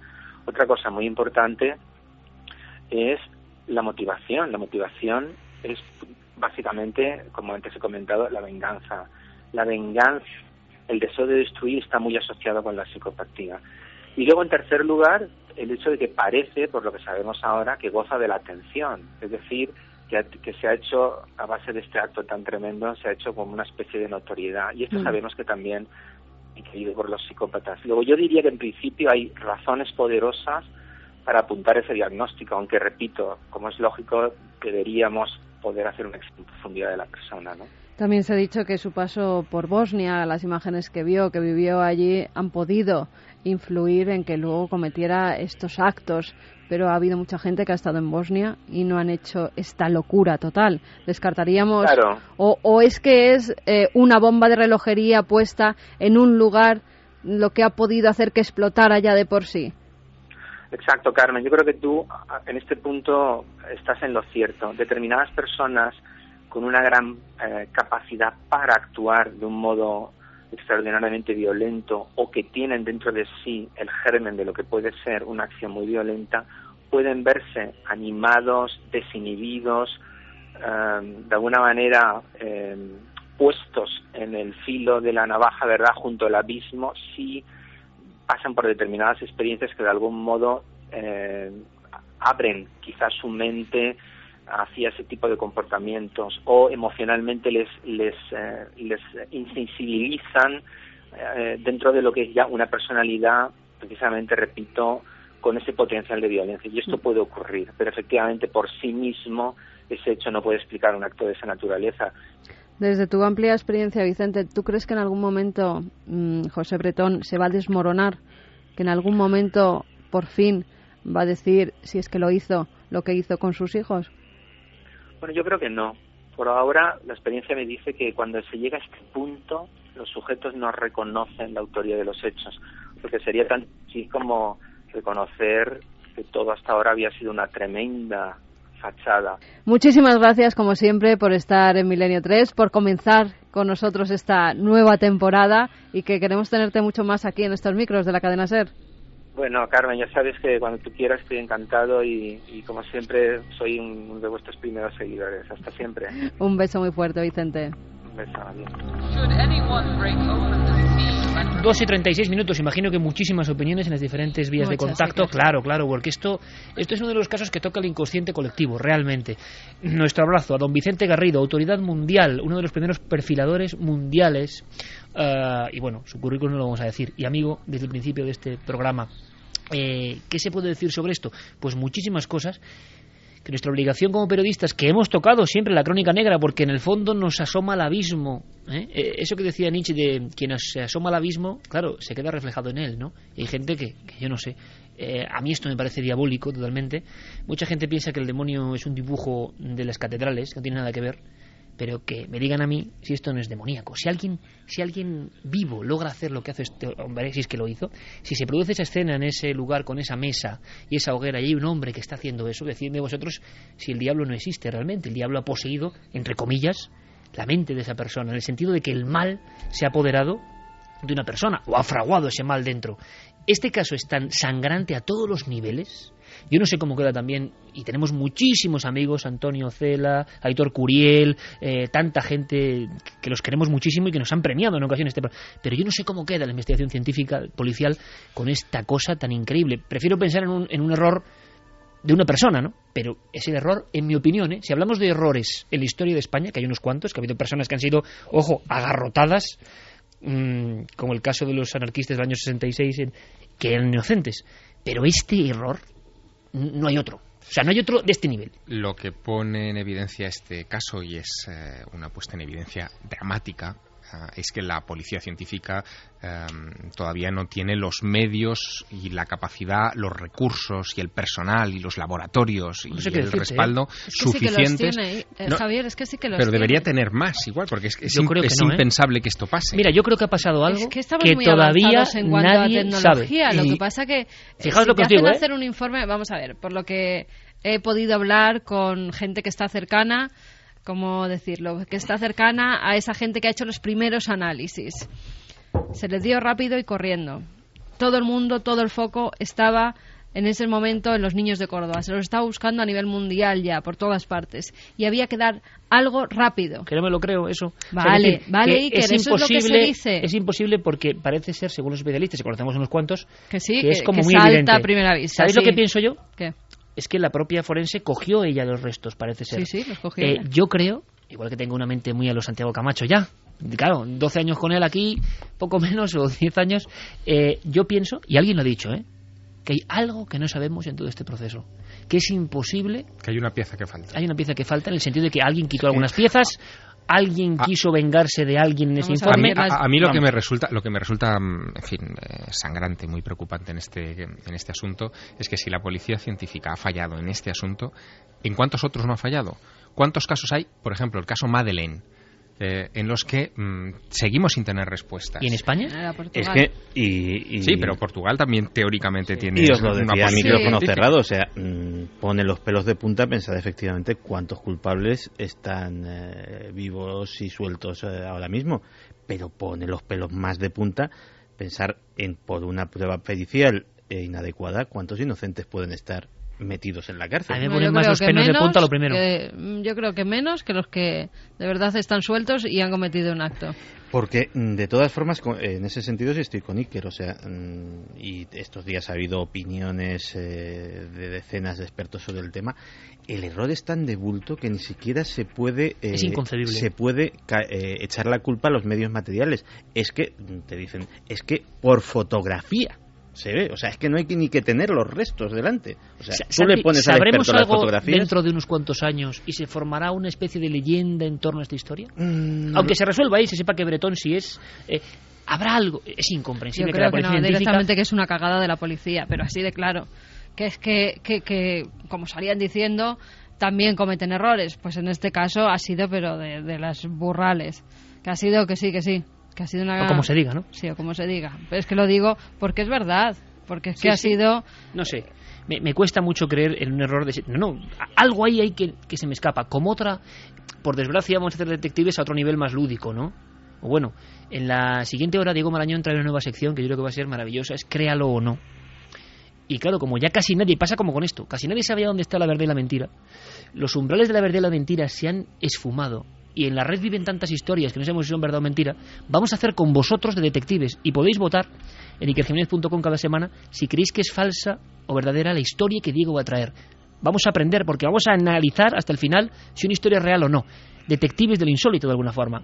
Pero en este caso, De todas Yo no lo sé, yo creo que hay algo que se nos escapa, ¿eh? Yo me quedo, yo creo que unos padres siempre que les pasa esto, que tienen la muerte, desgracia de un hijo y siendo un asesinato todavía más, intentan llegar hasta el final. Si no es por esa madre, si no Bueno. es por Ruth, que decide que hagan un informe externo porque no se cree, y ella es la que mejor conoce a su ex marido, no se cree que él los haya perdido. Ella decía desde el principio que no habían salido de las quemadillas. Si no es por ella, aún estamos sin saber nada. Aquí estamos- Porque ella es la que dice Sí, sí. que hagan un informe externo y es entonces cuando se descubre. Ahí vamos. Ahora estamos haciendo un poco columna de opinión. Antes de las siguientes noticias e informaciones. Porque ha sido gran noticia, por desgracia. Increíble. eh, eh, insuperable en su, en su maldad, ¿no?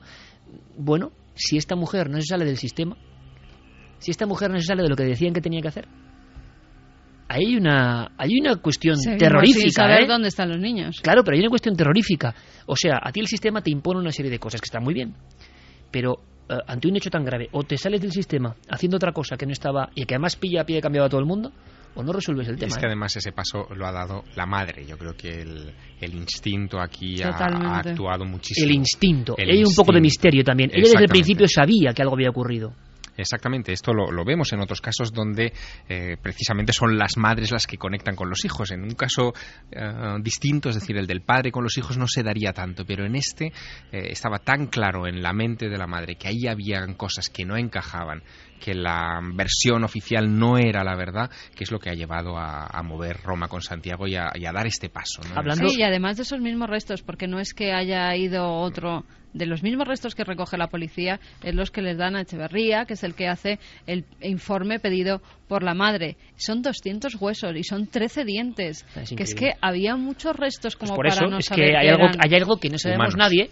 Hay algo que no sabemos nadie eh, y, y pasan estas cosas, estas cosas Pues, pues increíbles. que somos humanos muchas veces, sí. Yo que- no- no me y, puedo creer eso. Y si tienen 100.000 cosas, no lo sé. Bueno, ninguna tan importante como esta, Por evidentemente. supuesto, ya. Vamos a hacer una cosa eh, para la tercera hora, ¿vale?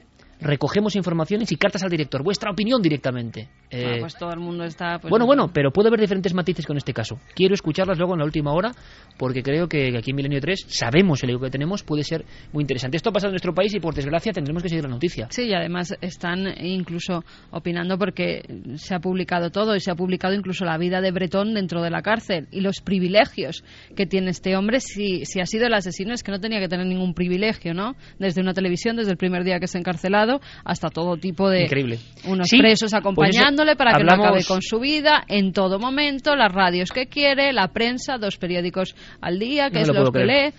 Pues algo malo estamos haciendo en esta sociedad para dar esta serie de privilegios a presuntos criminales, Bueno. ¿no? Algo tiene que cambiar. Bueno, no han cambiado las leyes de muchas cosas. No están es cambiando presunto.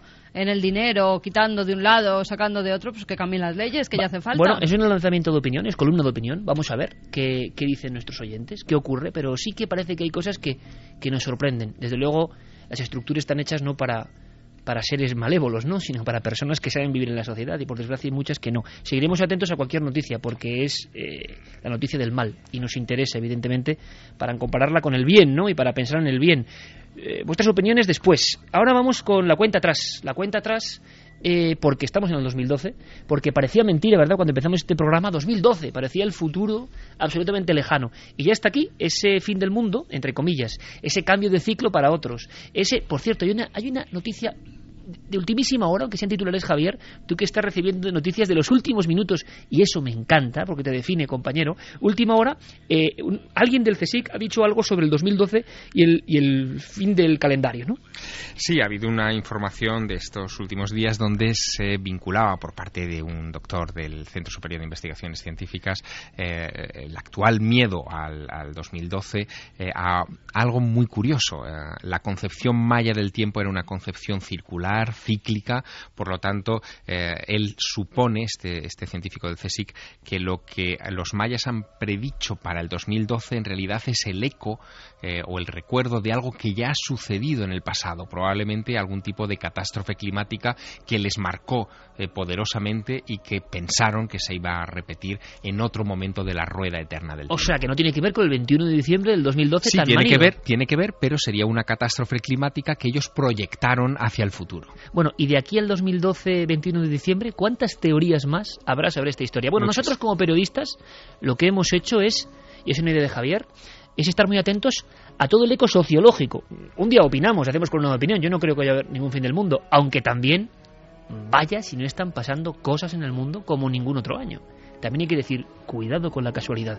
Vamos a ir recogiendo en esta especie de buzón la cuenta atrás todas las cosas que tienen que ver con este momento que estamos viviendo y que es único en la historia, que no volveremos a vivir y estaremos muy atentos. Carlos Cala nos lo cuenta.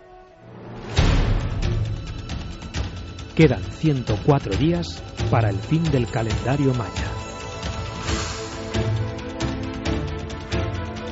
De escépticos sobre el fin del mundo a vendedores de apocalipsis. Así podría definirse el cambio de mentalidad de los vecinos del pueblo francés de Bugarach, en los Pirineos fronterizos con Cataluña, donde desde hace meses varias sectas y colectivos New Age aseguran que el próximo 21 de diciembre de 2012 se abrirá un portal interdimensional a través del que podrán escapar del caos un grupo de elegidos. Incapaces de detener la avalancha de curiosos y fanáticos de todo el mundo, las autoridades de Bugarach han hecho suya la exótica idea de Salvador Dalí de Perpiñán, centro del mundo, para justificar la acogida que darán a los visitantes en aras de unas inesperadas perspectivas de negocio para la zona. La misión interministerial de lucha contra las sectas en Francia observa atentamente lo que está sucediendo alrededor de esta población y su sobrecogedora montaña. El monte del fin del mundo, que lo hemos grabado incluso, que parece que la recibe con muchísimo amor a aquellos que parece que van a trascender, ¿no? ¿Y será verdad que hay gente que está vendiendo todo para irse al Monte Bugarach? Es verdad que hay mucha gente que se está desplazando e instalándose en la zona. Piensa que eh, Bugarach, el pueblo que está en las faldas de la montaña y que es eh, también centro de acogida, que tiene un refugio de alta montaña del que se puede salir a hacer senderismo por esa cumbre tan peculiar, es un pueblo de 198 habitantes que este año, lo que llevamos de 2012, ha recibido ya 20 mil visitantes para escalar la montaña, el doble que en el año 2011 entero, ¿no? Es decir, que sí que están notando mucha actividad, mucho movimiento y desde luego eh, están seguros de que de aquí hasta la Navidad el asunto se va a complicar. Eh, noticia de última hora también, 143 kilómetros, eh, un experimento de entrelazamiento cuántico. Hemos hablado en alguna ocasión de trasladar, hicimos una visualización muy gráfica ¿no? en cuarto milenio, las propiedades de una de un átomo, de una molécula, se trasladan eh, de una forma inmediata a otro lugar, a otro punto, y se ha batido el récord y ha sido nuestro país. 143 kilómetros de entrelazamiento, lo que es lo mismo, teletransportación cuántica. Estamos, parece, casi a un paso ¿eh? de teletransportar materia cada vez más grande. Ya se está haciendo eh, los científicos dicen que esto está ocurriendo. Hemos hablado incluso con Juan Ignacio Cirac, eh, nuestro compañero Javier Pérez Campos, Premio Príncipe de Asturias, que nos ha recomendado que hablemos directamente con esta autoridad en la materia, Johannes Kopfler, eh, de Alemania, del proyecto de teletransportación cuántico. es increíble que esto esté ocurriendo ahora mismo en el mundo. Es decir, que propiedades con un mínimo de materia vayan de un punto a otro 143 kilómetros entre La Palma y Tenerife es alucinante eh, contar esto. En cero segundos, o sea, no hay viaje aparecen y desaparecen teletransportación como Star Trek prácticamente, ¿no? Las implicaciones son tremendas porque los ordenadores de próxima generación, los ordenadores del futuro, se van a basar exactamente en este tipo de experimentos. Eh, imaginémoslo por un momento, un ordenador en la Tierra eh, con una información eh, que se comporta de esta manera y que puede mm, comunicarse directamente con un ordenador en Marte de manera simultánea, que puede transmitir la información más allá de la velocidad de la luz porque existe esa capacidad de, em, digamos, gemelizar la información. Claro, pero ¿y, seres vivos? Bueno, ese es el paso a lo Star Trek, claro. que ningún científico se atreve a decir que es posible. Todo el mundo habla de que esto es hipotético, que es ciencia ficción, etcétera. pero, pero ¿cuántas? Sí. O Frank Tipler, por ejemplo, que ya sabes que es muy. Claro, bueno, hay. Que dicen que sí. Claro, claro, son unos pocos visionarios, efectivamente, que son al final los que terminan teniendo la razón. Eh, en este tipo, ante este tipo de informaciones, yo creo que hay que recordar la máxima de Julio Verne tan apropiada de cualquier cosa que un hombre es capaz de imaginar, otro será capaz de llevarla a término. Ráfaga rapidísima. Hemos hablado con este gran experto científico alemán, aunque en el Instituto Astrofísico de Canarias, claro, cuando hemos llamado el Milenio 3 eh, estaban encantados, pero bueno, eh, cuando era Milenio 3 les ha dado un poco más de miedo, así que ¿para qué hablar con el Astrofísico de Canarias? Vamos directamente a la autoridad mundial, eh, que es a este doctor alemán y realmente nos sorprende. ¿Seremos capaces en un futuro de teletransportarnos tal y como imaginamos? Esto nos contaba. El teletransporte se demostró en 1990 por primera vez en laboratorios, pero se teletransportaron partículas a escasos centímetros. Desde entonces la distancia ha ido aumentando, pero en este caso el experimento ha batido el récord. Llegará el día en que sea posible teletransportar elementos más complejos, pero si me preguntas si llegará el día en que podamos teletransportar elementos con vida o elementos microscópicos con vida, creo que es muy complicado de conseguir, muy difícil hard and conceptually also uh, very difficult.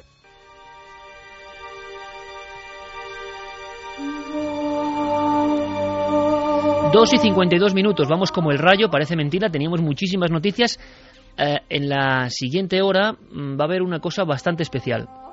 Mm, ya vamos a decir que el ritmo decrecerá un poco iremos con vuestras comunicaciones, iremos con el presidente Diego Marañón y Javier Pérez Campos tiene una gran sorpresa, terrorífica también, pero luego lo contamos. Ahora hablamos de Múnich, esta es la banda sonora. Geray, ponlo un poquito, por favor. Una banda sonora de una película impresionante que ha hablado de los sucesos trágicos, Septiembre Negro, todos eh, tenemos esa imagen, otra de las imágenes de la historia, ese atentado en la ciudad olímpica, ahora que acabamos de pasar las, las Olimpiadas. Fue una tragedia tremenda y hay nuevos datos dignos de la conspiración, dignos de Santiago Camacho. ¿Qué ha pasado? Pues sí, eh, el pasado miércoles, el 5 de septiembre, se cumplieron 40 años de esa barbaridad. Mira, decías eh, contrastes entre el bien y el mal. Yo creo que mayor contraste que una fiesta del deporte, de la convivencia, como son las Olimpiadas, interrumpida con 11 eh, asesinatos brutales de atletas, de jóvenes que solamente iban allí a competir, pues eh, es un buen contraste. Y esa imagen terrible, ¿verdad, Santi? De ese hombre encapuchado mirando por la Villa Olímpica, que es que es una de las imágenes del siglo XX. Pues fíjate, para conmemorar de alguna forma este 40 aniversario, el gobierno israelí de sus archivos nacionales ha desclasificado 45 documentos, la mayor parte de ellos son telegramas cruzados entre el gobierno de Golda Meir y, el de Billy Brandt, eh, el de Alemania Occidental y el de Israel en aquella época, y curiosamente también el eh, rotativo alemán de Spiegel está haciendo un trabajo de investigación tremendo, sacando a la luz también datos que no conocía absolutamente nadie. Se han averiguado algunas cosas eh, que desde luego han sorprendido mucho a los estudiosos del tema. Algunas, por ejemplo, tremendamente indignas. Por ejemplo, la razón por la que no se suspendieron los Juegos Olímpicos. Y la razón por la que no se suspendieron los Juegos Olímpicos no puede ser más peregrina. Resulta que la, la radiotelevisión alemana estuvo presionando a Billy Brandt por una razón muy sencilla. No tenía nada para poner en lugar de los Juegos Olímpicos. No había forma de programar otra cosa. No había parrilla. Así que... Eh, Ahí se veía en el 72 el poder de la televisión no sé por qué me lo creo. Literal y está en documentos en documentos completamente oficiales. De hecho, eh, estos eh, telegramas tanto eh, Golda Meir como Zamir, que era el líder del Mossad en aquella época, se les empieza a notar en el trasfondo una cierta desesperación y un cierto pesimismo. De hecho, Zamir eh, señala que es una locura que la operación de rescate la lleven a cabo los alemanes porque no tienen una unidad antiterrorista. Y de hecho aquello salió como salió y mm, murieron prácticamente todos los terroristas y mm, absolutamente todos los, todos los rehenes. Esto en la parte, digámoslo así, de oficial. Pero ¿qué es lo que ha descubierto De Spiegel? De Spiegel ha descubierto cosas incluso más interesantes como que el gobierno alemán, después de los atentados, estuvo negociando con Septiembre Negro para que no ¿Con los terroristas? Sí, para que no hubiera más atentados de ese tipo en Alemania. Y de hecho, esa fue la razón por la que los tres terroristas supervivientes nunca fueron juzgados. De hecho, en el mes de octubre, la propia organización Septiembre Negro eh, secuestró un avión de Lufthansa y eh, a cambio de la tripulación y los pasajeros fueron liberados. Parece ser que hubo un acuerdo previo por parte del gobierno alemán y esas personas nunca pasaron por los tribunales. También otra cosa que ha sorprendido bastante a los estudiosos del tema era que eh, existía la teoría de que eh, la facción del Ejército Rojo, la famosa banda Bader-Meinhof, había estado dando apoyo logístico al Comando de Septiembre Negro. Pues bien, lo que han descubierto es que el apoyo les vino exactamente del lado contrario.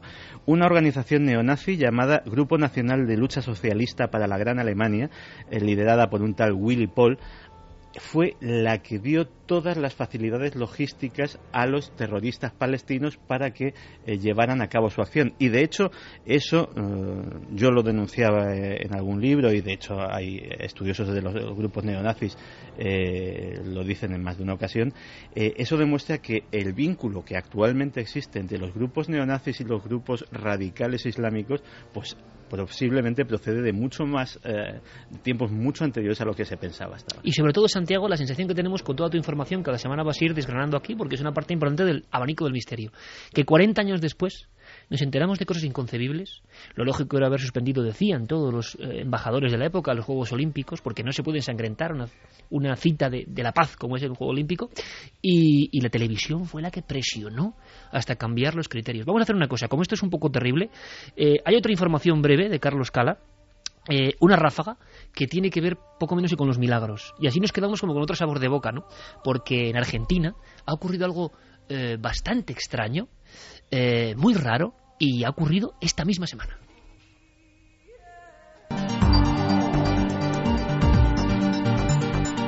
¿De qué tenemos miedo los europeos? Una reciente encuesta realizada a ciudadanos de 16 países de la Unión de entre 18 y 49 años por The National Geographic Channel desvelaba esta semana que nuestro principal temor es al colapso económico, mencionado por un 82% de los encuestados, muy por encima del miedo a una catástrofe natural que preocupa aproximadamente uno de cada dos ciudadanos. Por países se da también un dato curioso, los portugueses son los más susceptibles a un colapso natural, el 83%, frente a los franceses que apenas llegan al 9% de habitantes temerosos del humor de la madre tierra.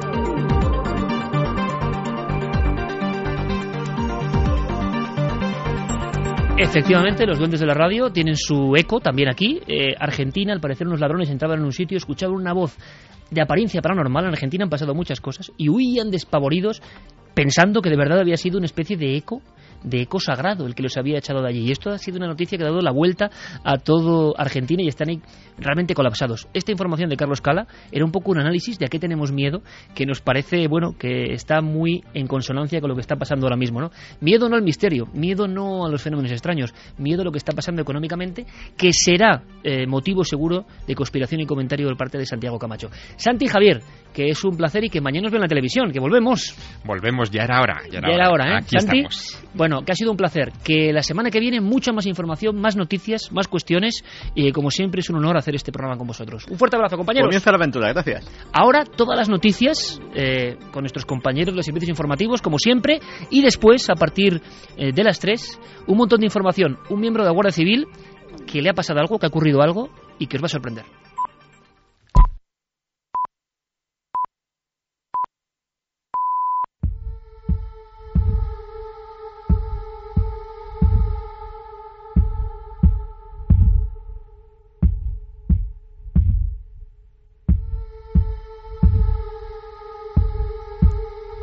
Tres y siete minutos. A partir de este instante llega el Milenio 3 más clásico. Eh, De alguna forma es el dossier adjunto al periódico informativo, al que os cuenta todo lo que está pasando. Ahora vienen temas inmortales.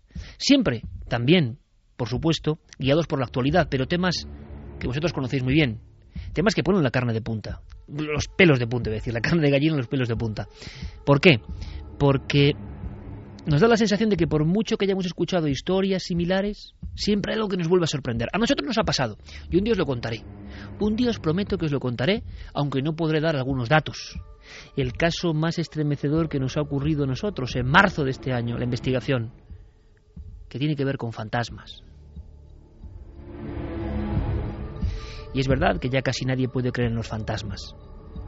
Es irracional, pero en marzo de este año nosotros estuvimos implicados en una investigación que no vamos a poder contar con todos los detalles. Os aseguro, os damos nuestra palabra de que es real. Y nunca en mi vida me he quedado con los ojos como platos pensando, caramba, resulta que esto de los fantasmas parece que puede ser absolutamente verdad. Un caso criminal, un caso donde algunas informaciones volvían a verse sobre una pantalla. Una pantalla del tiempo y el espacio, una pantalla que surge en el lugar de los hechos una pantalla que de pronto se ilumina, de pronto surge, de pronto aparece y que informa de algo que ocurrió allí. De alguna forma, todas las investigaciones sobre fenómenos extraños están cortadas por ese patrón. Algo que se aparece para qué?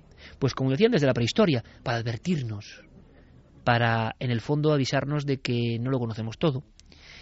Las apariencias suelen ser muy similares. Y vosotros en este programa a lo largo de una década habéis escuchado muchísimos testimonios.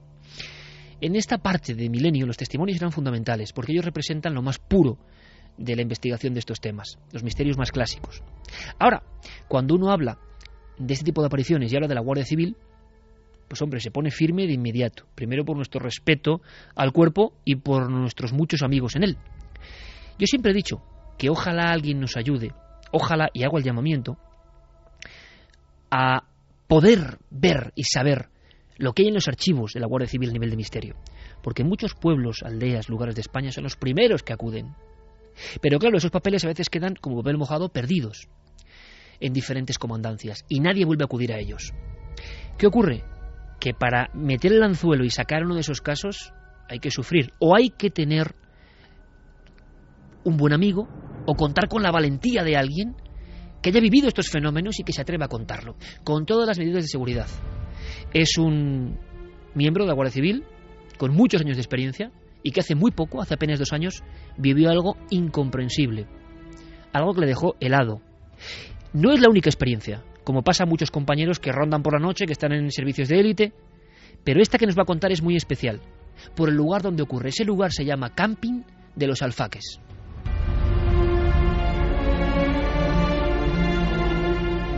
Brevemente, la historia de ese terrible accidente a final de los años 70, donde mueren más de 160 personas, si no me equivoco, donde un camión cisterna con propileno líquido estalla y donde la gente que estaba jugando las cartas, que estaba bañándose, que estaba comiendo tranquilamente en la playa, queda calcinada en un mismo momento, como una lengua bíblica de fuego. Todo fue arrasado. Todo lo vivo, como una bomba de neutrones, se acabó todo convertido en cenizas. Las fotografías de la prensa al día siguiente en Cataluña fueron impresionantes. Algunos, por ejemplo, eran cadáveres carbonizados y tenían el reloj parado a la hora exacta del accidente. Bueno, Javier Pérez Campos tiene información. Y Javier Pérez Campos nos va a traer al inicio de esta hora ese tipo de casos que nos emocionan y que nos hacen pensar y sobre los que podéis opinar en nuestras vías de contacto. Javier, hablamos de los alfaques y sobre todo hablamos de una persona valiente que está al otro lado del teléfono. Sí, hablamos de una persona que además eh, se puso en contacto con nosotros para contarnos su experiencia, porque era algo que le, bueno, pues que le había dejado marcado de cierta forma eh, al no saber explicar bien todo lo que le había ocurrido. Y además le ocurrió de una forma que ahora nos lo va a contar él, eh, bastante curiosa, porque él tampoco sabía muy bien lo que había ocurrido allí, como ya ha pasado con otros testigos que hemos tenido también en estos micrófonos. Si quieres hablamos con él, es Daniel, guardia civil, que vivió una experiencia bastante extraña en el invierno de 2010. Invierno 2010. Y luego tú, Javier, a raíz de este caso te has puesto a indagar eh, en otros que han ocurrido en la misma zona. Nosotros aquí en Milenio 3 y en Cuarto Milenio hemos hablado eh, de los alfaques desde la primera observación.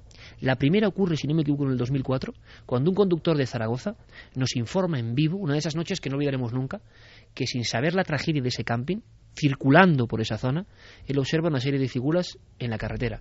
Piensa que son individuos que están ahí, no sé, jugándose la vida en mitad de la noche. Mm, va su esposa con su niña detrás, reduce la velocidad y poco a poco va viendo las siluetas, algunas con visera, otras con la típica ropa de verano, y se da cuenta de que son ropas de los años 70 y que le miran directamente al coche y que es una familia entera y que la cara está totalmente oscura, como si hubiese un garabato oscuro. Bien, nos llama y nos pide información sobre si sabemos algo en torno a ese, lugar, ese enclave. Y descubrimos que es justo el punto kilométrico, a un lado está el camping Los Alfaques, que hemos grabado, hemos investigado y hemos visto que están todavía las cruces, evidentemente, recordando la tragedia. A partir de ese instante, desde el 2004 y quizá desde el mismo año 78, hay muchas personas que no lo quieren contar que han vivido experiencias similares en este entorno. Pero claro, no teníamos hasta el momento una de un miembro de las fuerzas de seguridad. Daniel nos escucha. Eh, buenas noches, Daniel. Hola, buenas noches. Daniel, ante todo, muchísimas gracias, primero por lo intempestivo de la hora y segundo por, tu amabilidad y por tu valentía. Eh, y directamente, eh, ¿puedes contarnos qué es lo que hacíais allí, si se puede contar? ¿Y qué ocurrió? Porque se hace muy poco tiempo realmente, se hace menos de dos años. Sí, efectivamente, esto fue en el invierno de 2010, aproximadamente sobre el mes de febrero y bueno, como el camping está situado en, a la orilla de la costa del pueblo de Alcanar, eh, entre eh, San, Carlos de la Rápita y, las casas de Alcanar, bueno, pues esa zona es susceptible de, de de droga y es un punto caliente y bueno, nuestro servicio es una vigilancia exterior de, de la zona de lo que es el litoral. Y aquella noche mm, yo llevaba prácticamente dos semanas destinado destinado allí y bajamos una compañera y yo a esa zona yo desconocía no no sabía lo que había ocurrido allí o sea eh, no sabía ni siquiera el nombre del sitio nada más que era un punto al, que nos enviaron. Y nada más entrar te, da una sensación un poco rara no eh, tal vez por la, hora de, la noche, eran sobre las 2, las 3 de la mañana, eh, hacía mucho frío. Eh, nosotros trabajamos con un- una serie de material, ¿no? De, de visión nocturna que, nos ayuda, pues, a la visibilidad de la noche. Eh, no se ve nada, pero con ese material se observan los puntos de calor y, y podemos divisar pues, siluetas y donde haya un punto de calor vemos lo que hay. Entonces esta compañera y yo eh, estábamos allí, eh, sobre, ya le digo, sobre las 2, 3 de la mañana, eh, haciendo una vigilancia, un barrido de la costa, cuando en la playa que queda por debajo de la parte izquierda del antiguo camping, porque el camping sigue funcionando, hay un camping lo que es, que es nuevo, un poquito más abajo de donde ocurrió el accidente, eh, y en la parte izquierda de la playa que hay sobre unos 100 metros más o menos de donde, donde está el camping antiguo, habíamos hecho una parada y cuando estábamos haciendo una, una visión con nuestra cámara nocturna, en- justo en el medio de esa playa apareció una silueta, una silueta que estábamos observando, porque claro, en invierno a esa hora por la playa es difícil que, que haya nadie. O sea, si es otra fecha, pues sí que puede haber algún pescador o, o algo- alguna persona que, que a la playa, pues en verano acuden a tomar el fresco, pero claro, en febrero, que era más o menos, hacía mucho frío, nos quedamos mirando con la con esta esta cámara de visión nocturna y efectivamente era una silueta, se veía como una silueta de mujer y no se le veía eh, como si llevara una ropa de- de frío, no se le veía una ropa de abrigo, pero llevaba de la mano un niño pequeño, se veía una, o, bueno, un niño pequeño o una persona más pequeña de, de estatura de lo que era esta mujer. Y paseaban lentamente por la playa en dirección hacia donde estábamos nosotros. Iban hacia vosotros, Daniel. O sea, la- tú estabas observando con tu pareja, la Guardia Civil, eh, con esa visión nocturna y esa figura de una mujer, que por cierto te agradezco cómo estás describiéndolo, evidentemente se nota tu oficio, ah, con un niño de la mano. No- yo me lo imaginaba ahora mismo de espaldas, pero va hacia vosotros. Sí, sí, venía de cara. O sea, no, no hacia donde estábamos nosotros exactamente, porque nosotros estábamos en, un punto alto, o sea, estábamos más alto de la playa. La, la playa nos quedaba debajo como, como quizá 15, 20 metros, y esta figura hacia nuestra izquierda nos quedaba unos 50, 60 metros aproximadamente, pero sí que venía hacia nosotros, eh, andando hacia nosotros. Eh, digamos que no había ninguna zona de sombra, o sea que eh, de haberse querido esconder era imposible que, que se hubiese escondido de un salto. O sea, se- tendría, tendría que haber hecho un recorrido que lo hubiéramos visto para esconderse. Venía hacia nosotros y de repente desapareció. Nosotros la vimos durante 20, 25 segundos. Yo al verla le pregunté a mi compañera, digo, oye, mira, ahí hay una sombra, mira, mira tú, a ver si es que yo no veo bien, porque me parece una mujer y tal. Miró mi compañera, vio lo mismo que veía yo, y de repente, cuando ya la teníamos más cerca, a lo mejor unos 40 metros así, eh, más bajo que nosotros, por supuesto, pero unos 40 metros de distancia, desapareció. Desapareció sin dejar rastro, o sea, no, no era posible que, que como le comento, mm, para ocultarse mm, no había rocas, no había, era una playa, es una playa y estaban en el centro de la playa. Y, y hubo doble observación, Daniel, es decir, con la cámara de visión nocturna, y imagino que, que a ojo normal, de buen cubero, ¿no? Y ahí no había nadie. Nadie. ¿Fuisteis hacia el lugar de los hechos para ver si había algún tipo de huellas, de, de claro. rodaduras? Efectivamente. Bajamos al punto exacto. El punto de referencia, eh, sabíamos que era el punto exacto porque había una papelera un poquito más arriba que también se divisaba con, con la cámara y, y lo utilizamos como punto de referencia. Eh, nosotros cogimos, bajamos hacia la playa y allí no había nadie. Nadie, no había huellas, no había nada. Las huellas que había eran las que íbamos haciendo nosotros mismos sobre nuestros pasos. ¿Y aquello salía no de dirección del mar, Daniel? ¿Salía hacia afuera o...? No, no, no, iba, eh, digamos, paralelo a, a la orilla. del Paralelo. Sí, paralelo a, a la orilla del mar, a unos 5 o 6 metros de donde rompe la ola, y andaban muy despacio, muy lentamente, Como una madre paseando con su hijo por la A mí- playa como un día cualquiera, ¿no? Permitidme, Sí, como- permitidme un momento, porque a mí se me están poniendo los pelos de punta ahora mismo, porque, bueno, hemos indagado esta historia, ¿no? Y es en esa playa donde están todas las muertes de las familias, es en la playa. Mm. La gente estaba en la playa, en la orilla de la playa, algunos en banquetas, otros bañándose, otros jugando al mus en las sillas de la playa. La ola fue de hacia el mar y arrasó todo el carping, pero parece que el agua hirvió. Era tal la potencia de la explosión y de la lengua de fuego, y eso viene en las crónicas Mm. de una de las tragedias más horribles de la historia de España, el agua hirvió en instantes, el que estaba más cerca de la orilla, y la gente se, se, se coció de alguna forma dentro del agua, algunos murieron dentro del agua.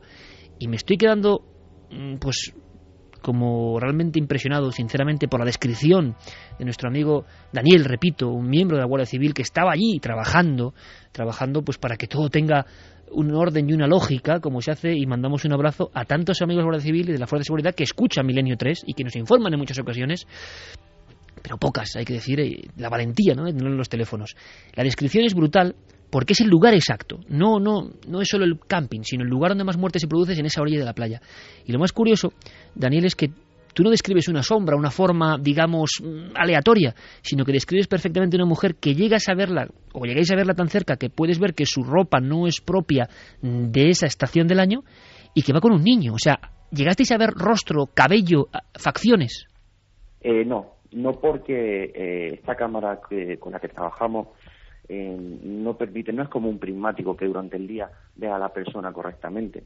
O sea, nosotros sabemos que es una persona porque es la silueta de una persona y el movimiento de una persona. O sea, eh, está andando y vemos cómo tiene piernas, brazos, pero las facciones, eh, o sea, el cabello sí, el cabello sí, pero facciones de cara y eso no se puede ver. O sea, había cabello incluso. Sí, sí, la mujer tenía el pelo como de melena, eh, pero se ve que era mm, como una melena eh, así por debajo de la oreja, así un poquito corta, ¿no?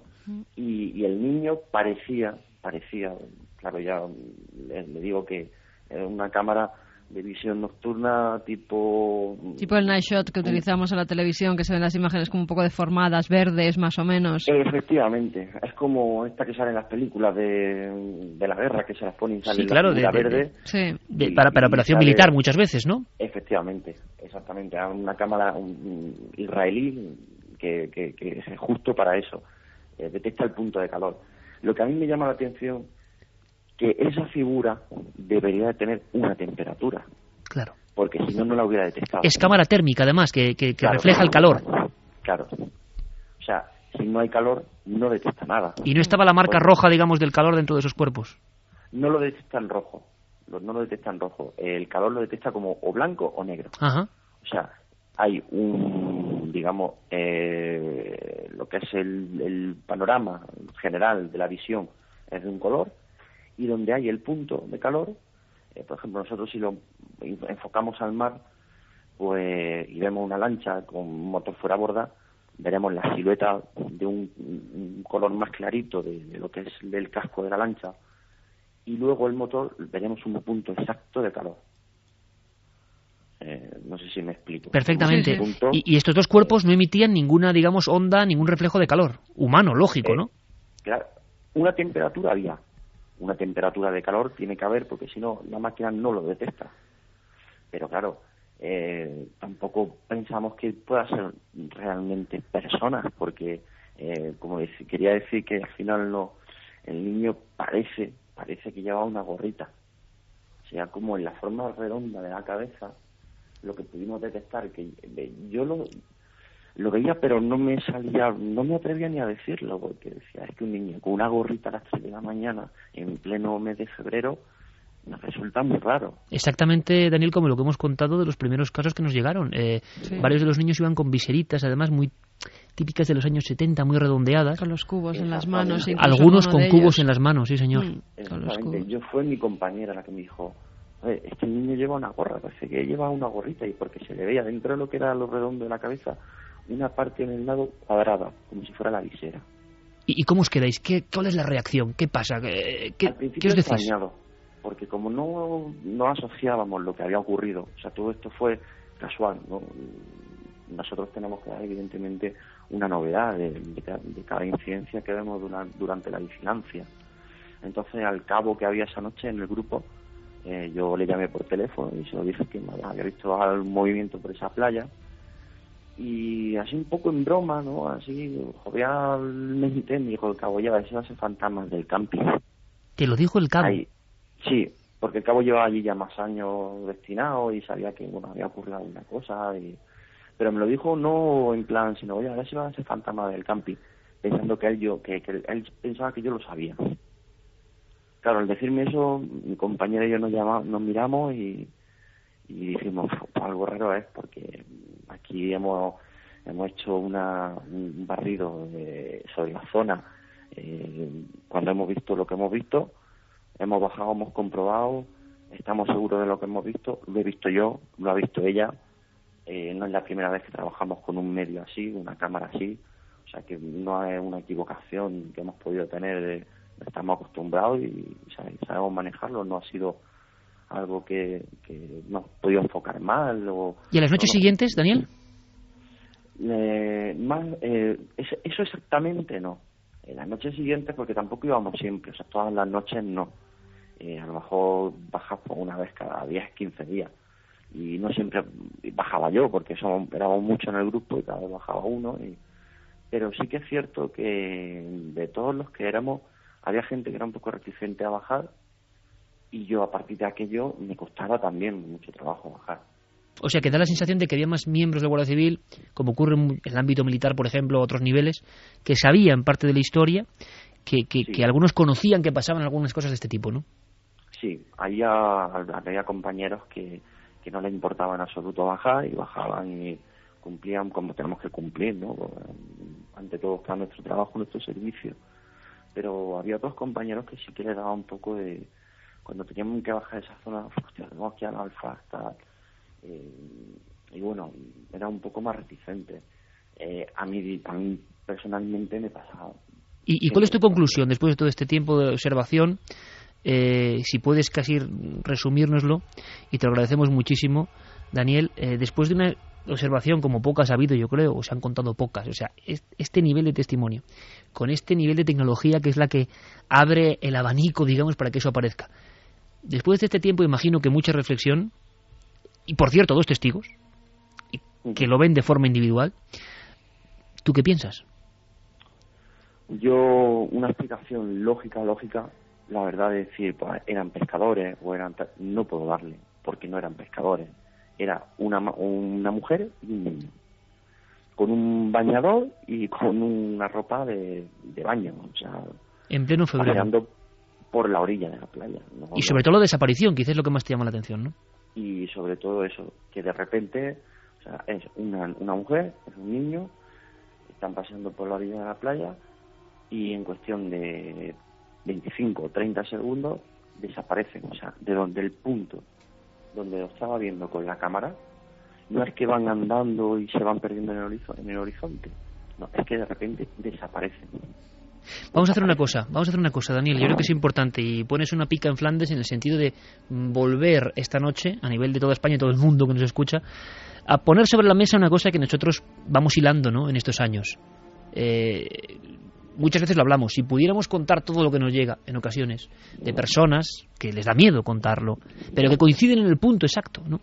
Eh, así que vamos a hacer una cosa, vamos a hacer un llamamiento esta misma noche, sean fuera de seguridad, sean personas que trabajaban por allí, para volver porque algo, algo que no sabemos está indicando que ahí ocurre algo también, ¿no? Valga la redundancia. Y, y es como un eco que se produce por algo, quizá no solo por la tragedia. Así que tenemos que investigar y esta noche, gracias a tu testimonio, gracias a tu valoración de los hechos y tu perfecto análisis, vamos a hacer una cosa que es pedir ayuda en el sentido de personas que hayan vivido cosas parecidas, que tengan valentía, con nombres y apellidos, pues puedan eh, engrosar este dossier de algo que, que, bueno, hasta hace bien poco, 2010 invierno se estaba produciendo incluso ante testigos de élite como vosotros.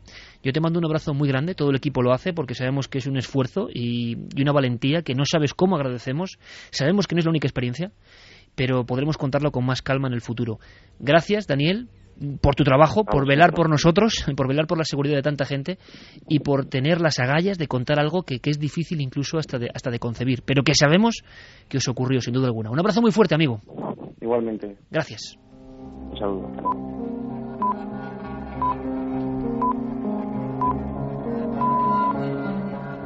Justo con las señales de las tres y media. Y es que hay veces que el misterio te da una bofetada, ¿no? Y cada uno que piense lo que quiera, claro, cómo no. Y cada uno pensará según sus conceptos, sus experiencias, sus fracasos, sus teorizaciones a lo largo de la vida.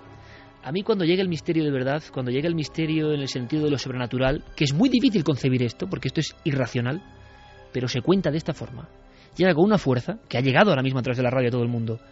¿Cómo ha contado eh, Daniel esta, esta experiencia? Y sabemos, Javi, que es que no es la única, ni siquiera las que hemos contado.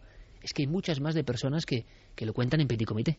Sí, ahora en redacción hemos estado haciendo ese trabajo de, de mirar un poco rápidamente, eh, bueno, pues lo que se cuece en los eh, foros de internet, por ejemplo, o en sitios donde algunas personas con nombres y apellidos y con sus correos electrónicos incluso eh, cuentan sus propias experiencias. Y es alucinante, por ejemplo, el detalle que nos contaba Daniel, eh, porque mucho se ha hablado del punto exacto de, de esa carretera de la Nacional 340, pero del punto de la playa se ha hablado pocas veces. Muy que haya apariciones en la playa y sin embargo he encontrado, por ejemplo, el testimonio de un blogger de Barcelona que se llama Raúl y asegura que en ese lugar también, en esa misma playa, él ha tenido experiencias, eh, se ha sentido especialmente inquieto. Él especifica en el punto donde hay algunas barcas amarradas.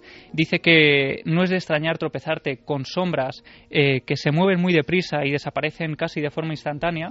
Y hay otros casos que bastante sorprendentes. Por ejemplo, en 1982 es el primer testimonio que yo he encontrado en el que se habla de una mujer que con su marido va pasando por la zona y le pide que cuando lleguen al camping de los alfaques le avise el marido. Ella estaba medio dormida porque tenía curiosidad por conocer el lugar. Y cuando está eh, llegando justo por la puerta, dice que no es necesario siquiera que su marido la avise porque las luces del coche, del interior del coche, se encienden completamente solas. Eso es en el año 82. ¿eh? Hay toda una, una fenomenología que se convierte también en leyenda, seguramente se exagera en ocasiones, pero que está alrededor de este lugar. Nosotros, Hay mucha gente. Claro, cuando nos llamaron en el 2004, era la primera vez que relacionábamos alfaques con misterio. Mm. Claro, cuando un miembro de la Guardia Civil te lo cuenta de esta forma, con una cámara de visión nocturna y térmica, Pero recuerda que también eh, algunas personas, no voy a decir quién, pero del ámbito futbolístico, nos contaron en Petit Comité cuando estábamos eh, comiendo con ellos que también habían tenido esas experiencias. Un familiar tenía una casa cerca del camping de los alfaques, en Ibiza nos lo contaron, y, cuando pasan por esa carretera también ven una especie de sombras o de figuras y en un principio tampoco sabían que ahí estaba el camping de los alfaques ni lo que había sucedido. Fue a raíz de, de las imágenes de Cuarto Milenio cuando empezaron a recordar y vieron que algo sucedía. Claro, eso ocurrió al, al echar el detonante audiovisual de contar esto en radio y en pantalla, mucha gente. Hay dos opciones. Ah, bueno, es que la gente se lo inventa. Bueno, o gente que de verdad entiende que a alguien más le ha ocurrido y que lo cuenta. En el año 79-80, cumpliéndose el aniversario de la horrible muerte de más de 160 personas en los alfaques, una muerte en un segundo. ¿eh? La muerte llegó en un y segundo. muchos más heridos. Claro. Unos 300 heridos. Pues reporteros del país, que no han querido nunca contar la historia porque pensaban que era como denigrante, en mi opinión error, aunque lo entiendo en ocasiones, depende del ambiente en el que uno se mueva, van a hacer un recordatorio y se encuentran con los niños en la carretera. Mm. Y van hacia los niños y no hay niños, y los están viendo perfectamente desde el coche, en mitad de la carretera. Eh, y es la primera vez quizá que se habla de estos fenómenos, ¿no? Vamos a hacer una cosa, Javi, vamos a pedir ayuda. Ayuda en el sentido de que si alguien ha visto algo de verdad y tiene los bemoles de contarlo, para hilar todo esto y sobre todo intentar comprender, ¿solo es por la tragedia? ¿O hay algo más? ¿Por qué eh, un fantasma, lo hemos dicho muchas veces, ¿no? Como ese recuerdo que no se marcha, ¿no? Como ese insecto atrapado en ámbar. ¿Qué quiere decirnos? Yo estoy seguro que hay algo. A mí por las escenas que me des- que estaba Una escribiendo mujer con un Daniel, niño de la mano. ¿eh? era como eh, cuando se para el tiempo. Lo que estabas haciendo en ese momento y la muerte te llega de repente, lo sigues haciendo. Es como un teatro que de repente se abre entre los ojos de personas, no sabes por qué en ese momento determinado o no. Y la vida, lo que estaban haciendo, la habitualidad de lo que, pues es una madre con su niño paseando por la playa, es que se ha quedado en esa escena, se ha quedado como Llegan a ver el cabello, éter. es que es impresionante. Y la es que gorrita del niño. Bueno, y hay casos, eh, el de Janina eh, Cluaduatis, que desde aquí hacemos también un llamamiento a que se ponga en contacto con nosotros, porque ella es precisamente, además, eh, dice que es familiar de una de las víctimas de los alfaques, da el nombre incluso de la víctima, y pasando por, el, por, el, por la puerta del camping, también regresando a casa una noche del trabajo, eh, se encuentra con la figura de dos mujeres muy altas en la carretera que ella dice que son alemanas dice la figura de dos mujeres alemanas. Que eran la mayoría de muertos, por desgracia, eran alemanes que estaban en el, camping. Y un último testimonio que a mí me ha dejado muy sorprendido, Iker, eh, es una familia cenando en el nuevo camping eh, que, está en la zona y dice que tienen una, una pequeña niña de dos años que en un momento determinado, cuando están terminando de cenar, empieza a señalar a la carretera y a decir mamá ya vienen, mamá ya vienen dice que la niña, eh, sonriendo, señalando la carretera, ese punto exacto de noche, eh, lo toma como algo muy natural, pero es que de noche, cuando ya eh, terminan de cenar y entran en el bungalow, la niña, en el interior de la cama, señalando un rincón de la habitación, dice que la nena ha entrado en casa.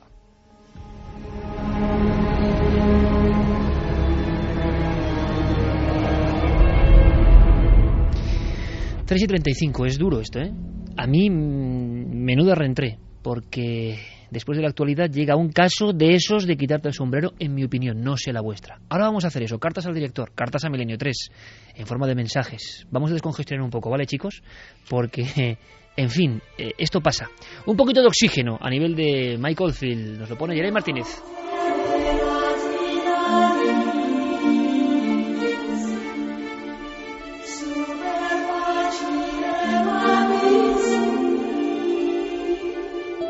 Por cierto, quiero rápidamente, tendréis que votar, créalo o no, nuestra nueva sección con el detective de lo insólito Diego Marañón. Lo que nos va a contar es verdad o no.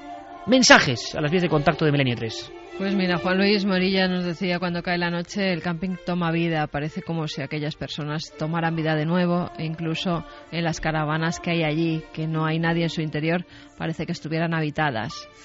Mario Leonardo dice esto se lleva viendo desde siempre por miles de personas, incluido yo, seres que aparecen por carreteras, casas, etcétera. Así que tiene que ser verdad. Borja Fernández dice Juan Luis, supongo que lo que dices por la gente que hay allí, lo mismo pasa en Belchite, es mejor ir en épocas de frío en las que no hay casi gente y se puede hacer mejor la investigación de personas que quieren ir allí, pues a ver si, si pueden ver también ellos algo. Dicen que es lo bueno de nuestros testimonios, que la gente no sepa lo que ocurrió allí y que todos coincidan en lo mismo.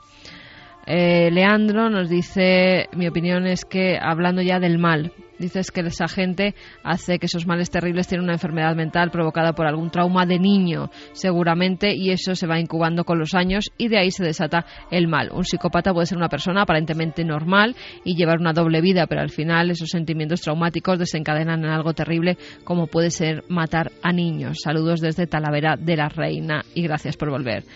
También Manuel nos decía hola, buenas noches a todos y gracias por estar ahí de nuevo. Como primer pensamiento sobre el origen de la maldad, creo que esta mayormente empieza cuando se pierde el respeto y la consideración hacia las personas. Y en segundo, el odio a una persona, a un grupo, etcétera. Borja Fernández dice, mira, un error tan grande con 200 huesos y 12 dientes no es como para no darle importancia y decir que somos humanos. Este Hay bastante indignación, ¿no? Mucha. Además que es un tema que está muy candente ahora mismo. Este tipo de errores no se pueden permitir. Para eso son especialistas en el tema, que además, digo yo, no tendría que ser una persona a la que haga el análisis, sino un grupo. Francisco Manuel López dice creo que su experiencia militar en los Balcanes es determinante para entender la insensibilidad nula demostrada en la comisión del asesinato de sus propios hijos. Mario Leonardo, esta gente no tiene cura, por eso cadena perpetua. Eso de cadena perpetua se está oyendo muchísimo. Fran Ojeda, en Córdoba, la policía local llegó al lugar del crimen y sospechó desde el principio de la hoguera, pero llegaron los del CSI español y se lo quitaron el caso de las manos. Joaquín Vázquez Acosta, ni los talibanes son capaces de hacer lo que hizo. ¿Dónde está la capacidad del hombre para hacer el bien? O tú acércate a una loba con un cachorro, a ver qué hace. Comerte. es increíble, ¿no? También acércate a una madre para hacer daño a su hijo y te aseguro que también te lo comes. Yo creo que este tipo lo hizo y luego montó toda la historia de que se le había perdido los niños. Pienso que todo, después de matarlos, ha tenido suerte hasta ahora con los análisis de los restos. Todavía no entiendo cómo un padre puede hacerle daño a su mujer y matar a su hijo. José Zafra dice buenas noches a todos, soy un farmacéutico que llevo ocho años escuchando el programa y quería darle las gracias por hacerme las noches de guardia mucho más amenas. Bueno, también hay, hay mensajes que no van en el ámbito terrible ¿no? de los niños de Córdoba y mucha gente, por lo que veo, que, que se alegra de que volvamos también, menos mal, ¿no? Muchísima gente. bueno, quien no se alegra, la verdad es que no lo ha puesto. O sea que a, a alguno habrá que no se alegre, pero mm, no está habrá. en el Twitter poniendo. Alguno habrá, alguno Todos habrá. los que lo han puesto que se alegran muchísimo. O sea que yo solo puedo decir que se alegra, no puedo dar ninguno malo. Mm, La verdad es que la mayoría de mensajes sí que el van- impacto de- del tema de los niños de Córdoba. Exactamente. Por eso lo hemos contado, porque está ahí en la sociedad. ¿no? Luego vamos con otro tipo de mensajes. Si os parece, ahora enseguida vamos con una sección eh, que es sorprendente, con una música especial, una música.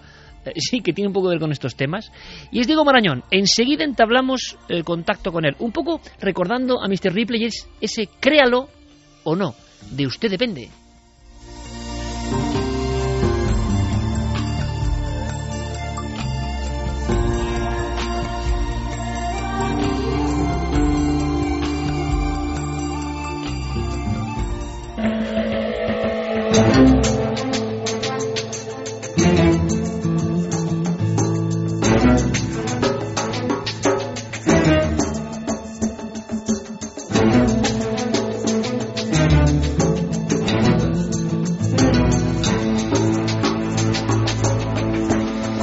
Atentos a esta música porque va a ser la señal de que llega nuestro detective de los misterios, Diego Marañón, desde San Vicente de la Barquera. Compañero, buenas noches. Hola Iker, buenas noches, ¿qué tal? Sabes que es un placer y un honor empezar este 2012 a nivel radiofónico, temporada 2012-2013 contigo.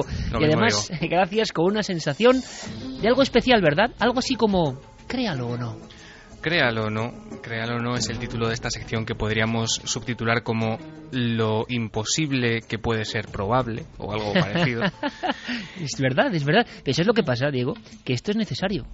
Claro, ¿Por porque qué, ¿Por qué hemos hecho esta sección? Porque el batiburrillo de las redes sociales, de Internet, de la información incluso en papel, nadie sabe exactamente en muchas de las historias qué hay de verdad y qué hay de mentira. Y además es que a veces ni se demuestra ni se deja de demostrar. Y todo se queda en una especie de limbo y los seguidores del misterio quieren saber, ¿no? Es cierto, desde la proliferación sobre todo de las redes sociales, desde que tenemos internet y esas largas cadenas de email se van reproduciendo de un ordenador a otro, eh, todas estas historias van llegando, van llegando, van calando en el inconsciente casi colectivo y nunca se sabe muy bien si, si tienen un trasfondo real, si alguien se las ha inventado o si realmente hay una historia con datos, con personas y con nombres reales detrás.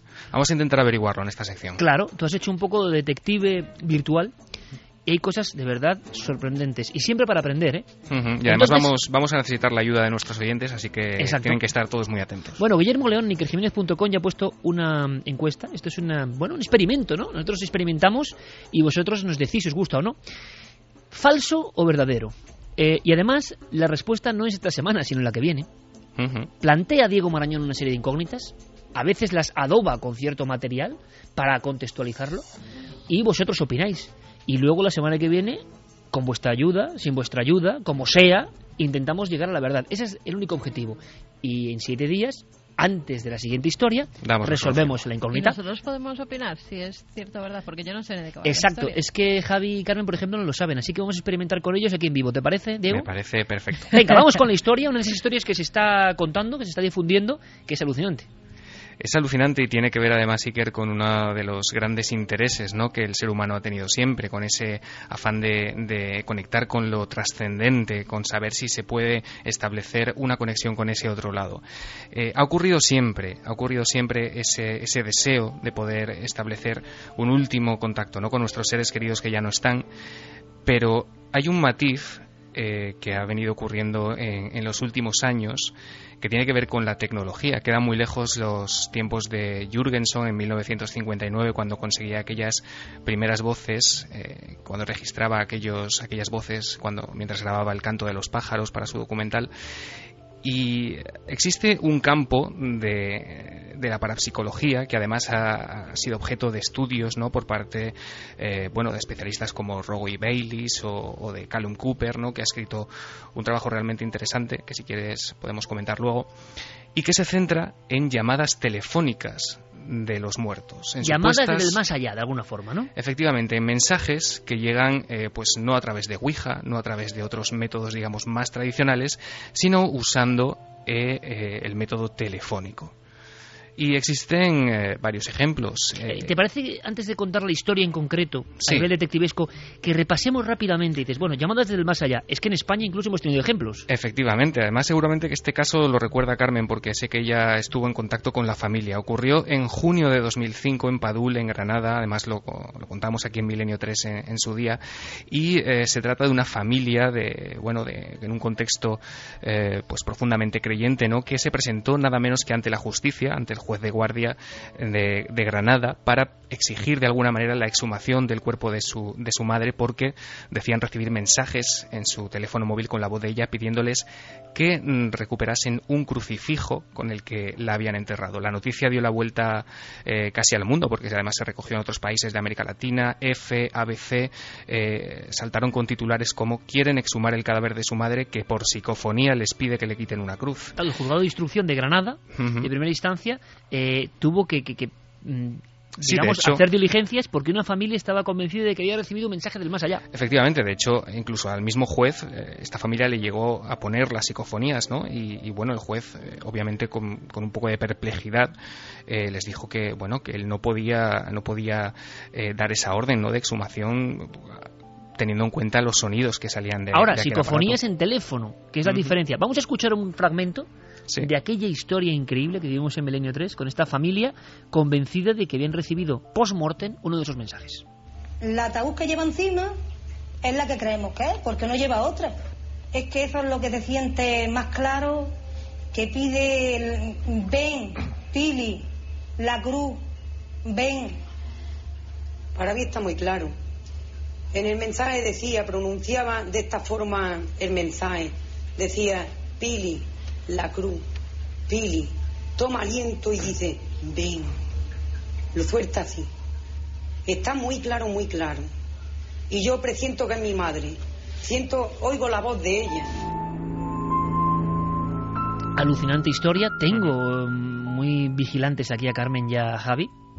Eh, bueno, mira, podemos probar también con, con Fermín, con Geray y con un visitante ilustre que está aquí, compañero en la cadena SER, Mayor Elizari, un gran eh, corresponsal e informador del mundo deportivo, que está ahí también en la penumbra. Bueno, pues le voy a preguntar a los tres, ¿eh?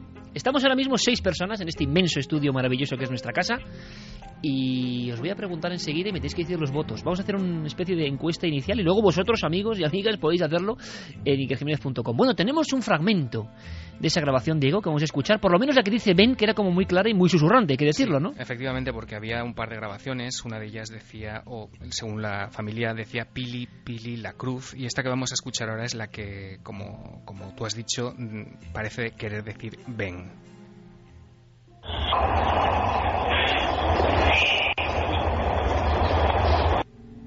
Pon otra de Jeray. Es un Ben susurrante después que obliga, sea lo que sea, a esas diligencias por parte del juzgado, mm, creo, número 6 de Granada, que alucina con esta historia. Escuchamos, es una voz de mujer que dice ven y que las personas identifican en la familia como su madre.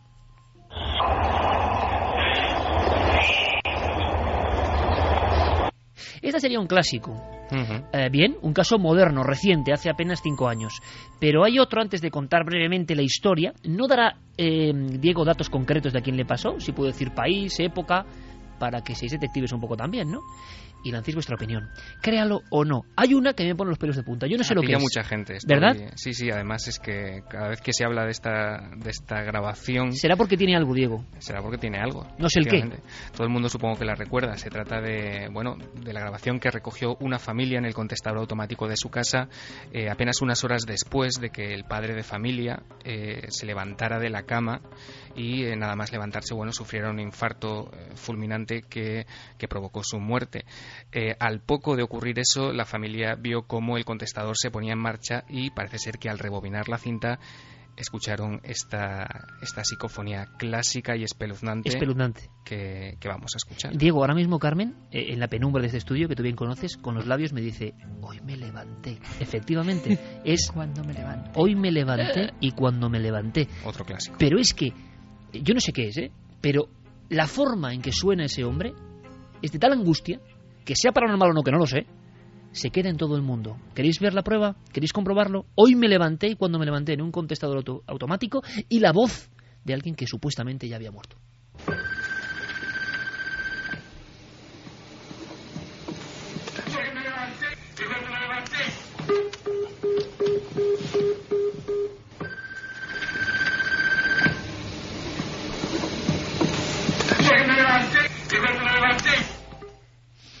No vamos a decir nada más porque es una angustia terrorífica y nadie sabe si es un mensaje real. La, la familia aseguraba que era imposible que fuese un mensaje pre-mortem. Bueno, terminamos antes de contar la historia en titulares con otro de los grandes clásicos, una serie de insultos en un contestador, dichos con una maldad de que hemos hablado del mal, que también ponen la carne de gallina, Diego. Sí, esta grabación llegó a manos de Santiago Vázquez a través de una joven que tras fallecer eh, su- la madre de su marido, su suegra, eh, parece ser que recibió pues este horrible mensaje eh, que todos seguramente hemos escuchado ya en alguna ocasión en el contestador sin que bueno se hubiera realizado llamada alguna. Es un insulto repetido tres veces. Dice Furcia en concreto. Eh, yo pienso una cosa, Diego. Imaginemos que son, bueno, eh, terribles eh, venganzas humanas. Lo humano Ujú. llega, pues están tan bien hechas que, mm, que transmiten algo que, que se aleja de lo humano. No sé cómo estará hecho, pero no es nada fácil. Ojo, atentos todos a la risa final. A la risa final. Es un contestador, es una persona que lo pasó muy mal, identificaba perfectamente la voz con ese entorno familiar. Y es como una venganza, suegra. con su suegra, una venganza como de ultratumba. Ojo a la risa.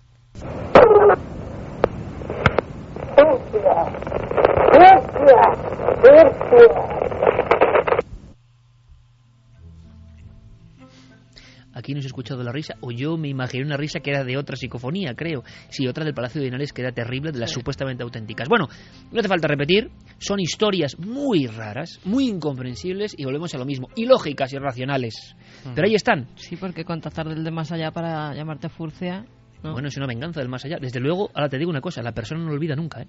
Porque Normal. es algo Fíjate, terrorífico. yo recordaba que hace poco nos escribieron un mail con alguien que lo está pasando también bastante mal porque un teléfono móvil de una persona fallecida está llamando desde ese es teléfono y verdad. dejando mensajes. Es que lo más curioso es que, claro, yo me acordaba de otras palabras que también son furcies en el Palacio de Linares y acaban en una risa. Y es otra psicofonía. Es curioso, ¿eh? Ese término ha aparecido varias veces en el mundo psicofónico.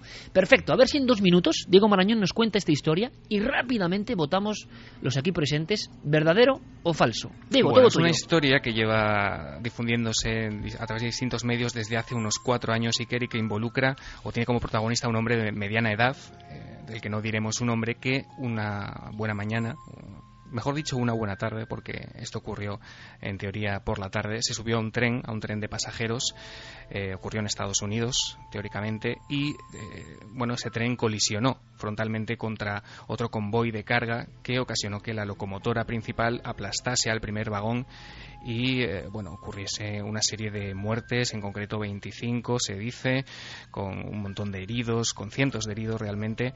Y eh, lo curioso es que este hombre eh, llevaba consigo su teléfono móvil un teléfono móvil que cuenta esta historia que eh, comenzó a hacer llamadas a sus familiares más cercanos. Y cuando digo llamadas no me refiero eh, ni una ni dos. Eh, se cuenta que hubo hasta 35 llamadas telefónicas en las 11 horas siguientes después del accidente, lo que provocó evidentemente que la familia, eh, después de escuchar las primeras noticias sobre este trágico suceso, creyese que este familiar, bueno, seguía con vida y estaba tratando de ponerse en contacto con ellos. Lógicamente, los familiares le devolvían las llamadas intentando saber cómo estaba, ¿no? Y cuando le devolvían las llamadas, el teléfono eh, aparecía como apagado, es decir, no había señal ninguna. Eh, las llamadas a la familia cesaron justo una hora antes de que encontrasen el cuerpo sin vida de este hombre. Eh, un cuerpo sin vida que después de practicarle la autopsia se determinó que había fallecido eh, inmediatamente en el, en el choque. Es decir, no había posibilidad alguna de que eh, esta persona estuviese intentando llamar a sus familiares para que le ayudaran pues, a, salir ¿no? del amasijo de hierros en el que se había convertido aquel tren. Fue muy curioso porque además eh, las llamadas sirvieron para que la policía intentara localizar más o menos la zona en la que podía encontrarse el cadáver. Siguiendo ese rastro, efectivamente localizaron la zona exacta de, de todo el... O sea, el difunto, entre comillas, post-mortem ayudó a su localización. Efectivamente, eso es lo que parece. Y eh, es una cosa muy curiosa porque eh, rastrearon esa señal, efectivamente encontraron el cadáver, que como digo se determinó que había muerto en el acto, pero lo que nunca se llegó a encontrar, cuenta esta historia, es el teléfono. Ahí está la historia. Créalo o no. Eh, puede ser muy real o puede ser carne de leyenda urbana. Por aquí lo que vamos a intentar aprender es qué diferencia ambas historias, cómo se deforman, qué hay de real. Rápidamente, Jeremy Martínez, con un gesto, eh, ¿te lo crees o no? No, Jeremy Martínez cree que es falso. Amayur Elizari, que sí, que sí. Fermín, que no. Dos votos a uno en contra. Javi Pérez Campos. Yo me lo creo. Javi, que sí, dos a dos. Carmen. Cierto. Tres votos a favor. ¿Y tú qué? Y Geray, es que yo ya lo sé. Ah, bueno. Geray y Fermín dicen que no. Muy interesante, tres a dos. Esto significa. Significa, ¿por qué hacemos esta sección? ¿Te das cuenta, Diego? Porque el mundo se divide en dos partes. Créalo o no. Bueno, pues ahora vosotros votáis en inquietudes.com y sorpresas la semana que viene. ¿Te parece, Diego? Eh, la semana- en siete días desvelamos la solución. El detective desde el Cantábrico, ¿eh? que debe estar maravilloso ahora mismo. Un abrazo muy fuerte, compañero. Otro abrazo para todos vosotros. Buenas noches.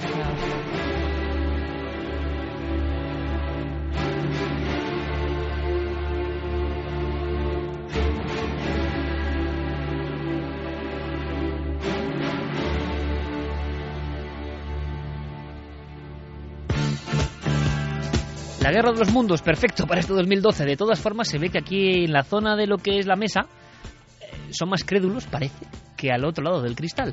La semana que viene sacamos más dudas. información. Bueno, Ah. quién sabe, quién sabe. Pero esto va a ser muy interesante. Vamos a hacerlo cada semana. Eh, la votación entre el equipo y luego vosotros. Me gustará mucho ver eh, los porcentajes. ¿eh? Hay muchas historias que son falsas y muchas que son verdaderas. Si te parece, vamos con mensajes y con tres ganadores. Sorteamos tres ebook, tres libros electrónicos desde ikerjiménez.com. Mira, Pino en Facebook nos decía que en su familia tuvieron de esas llamadas. Dos. Primera en el micro, al abrir abajo el telefonillo, y otra por teléfono. Bueno, pues todo eso, Es bueno, una cosa que da ya toma nota, ya toma nota porque, claro, miedo en la familia. pues gracias por, por mandarnos estas cosas que son importantísimas para seguir investigando. Pues vamos con más mensajes, los últimos de esta noche. Joaquín dice, yo creo que el mal ya viene en nuestros ancestros, coincido con Javier, te diré, Iker, que las mayores crueldades se ven en el patio de un colegio. Los niños son crueles entre ellos desde chico. Claro, Luego cuando ya ya, hablar- desarrollan ese mal según su entorno, educación y condición. Claro, cuando saben hablar, cuando saben lo que es la vida sistematizada por nosotros, en mi opinión, al principio no pasa eso, pero otro buen debate. Sí, cuando todavía no tienen Claro. toda esa información. Cuando son como extraterrestres, no saben. Son almas cándidas, no les da miedo nada. Claro, claro. Alma es un kamikaze, por ejemplo. Ahora mismo no le da miedo nada. Toca todo y se va hacia todos los animales que ve. Rosa María Portal dice, este hombre si ha hecho esto, yo estoy convencida de que ha sido él, no está loco, es muy inteligente, vengativo, un monstruo, como lo que pone en la fachada de las quemadillas, ¿no? No cabe en mi cabeza que un padre pueda hacer esto y lo peor de todo, planeado. Vamos con los ganadores. José Andrés Palacios es uno de ellos. Estoy con vosotros en el error de no haber analizado bien los huesos encontrados, pero el verdadero problema lo tenemos en nuestro código penal, porque ese monstruo estará en la calle en 10 años. Hay personas que no pueden ser reeducadas e insertarse en la sociedad. Joaquín Villegas es otro de los ganadores. Creo que si el demonio existe, ni él sería capaz de matar a sus propios hijos. Y el último es para Tony Pérez. El mal también puede ser considerado una acción irracional que ocasiona un daño, ya sea físico o moral, una acción de nuestra naturaleza primigenia en la que se desconecta nuestra razón y se apodera de nuestro cuerpo y mente solo el animal que llevamos dentro. Bueno, pues tres ganadores, nos pondremos en contacto. Guillermo Leo les mandará. Que eh, nos escriban ellos exacto, para darnos su mail su y así mail. Guillermo León se pone en contacto con ellos. Exactamente, Fermín, Agustí y Guillermo León coordinarán todo para que tengan esa vía que estamos abriendo ahora en ikerjiménez.com de los libros electrónicos. Javier Pérez Campos, compañero, o te podría llamar Alardo Prats también, ¿eh? Eh, Un abrazo muy grande. Mañana en la tele nos vemos y en siete días mucha más información. Un placer, compañero. Un abrazo, Iker. Carmen, ¿qué decirte? ¿Que te has encontrado bien en el regreso? Uy, yo muy a gusto. ¿Sí? Tengo unas ganas de coger micro, nos ha Ah, notado. El mono radiofónico, ¿eh? Totalmente. El mono radiofónico. Compañeros, todos, Geray, Fermín, Guillermo, Diego, Carlos Cala, todos un fuerte abrazo. Gracias por esta duodécima temporada. Mañana en cuarto milenio empezamos la octava. No está nada mal, ¿eh? Porque es verdad, somos muy raros, tocamos temas muy extraños, nos interesa todo, no es muy normal, pero 12 temporadas en radio y 8 en televisión es un pequeño milagro. Repito esa frase que me gusta mucho, no sé por qué. Dice, ama lo que haces, pon el corazón en ello y serás recompensado. Yo creo que es una bonita frase, pero no para nosotros, sino para todos vosotros también. Nosotros creemos siempre en energía positiva. Dentro de siete días, muchas más cosas. Y gracias por todo ese afecto que nosotros notamos, un efecto mágico. En una semana, toda la actualidad, todo el misterio, todo lo distinto, todo lo apasionante. En Milenio 3. ¡Feliz semana!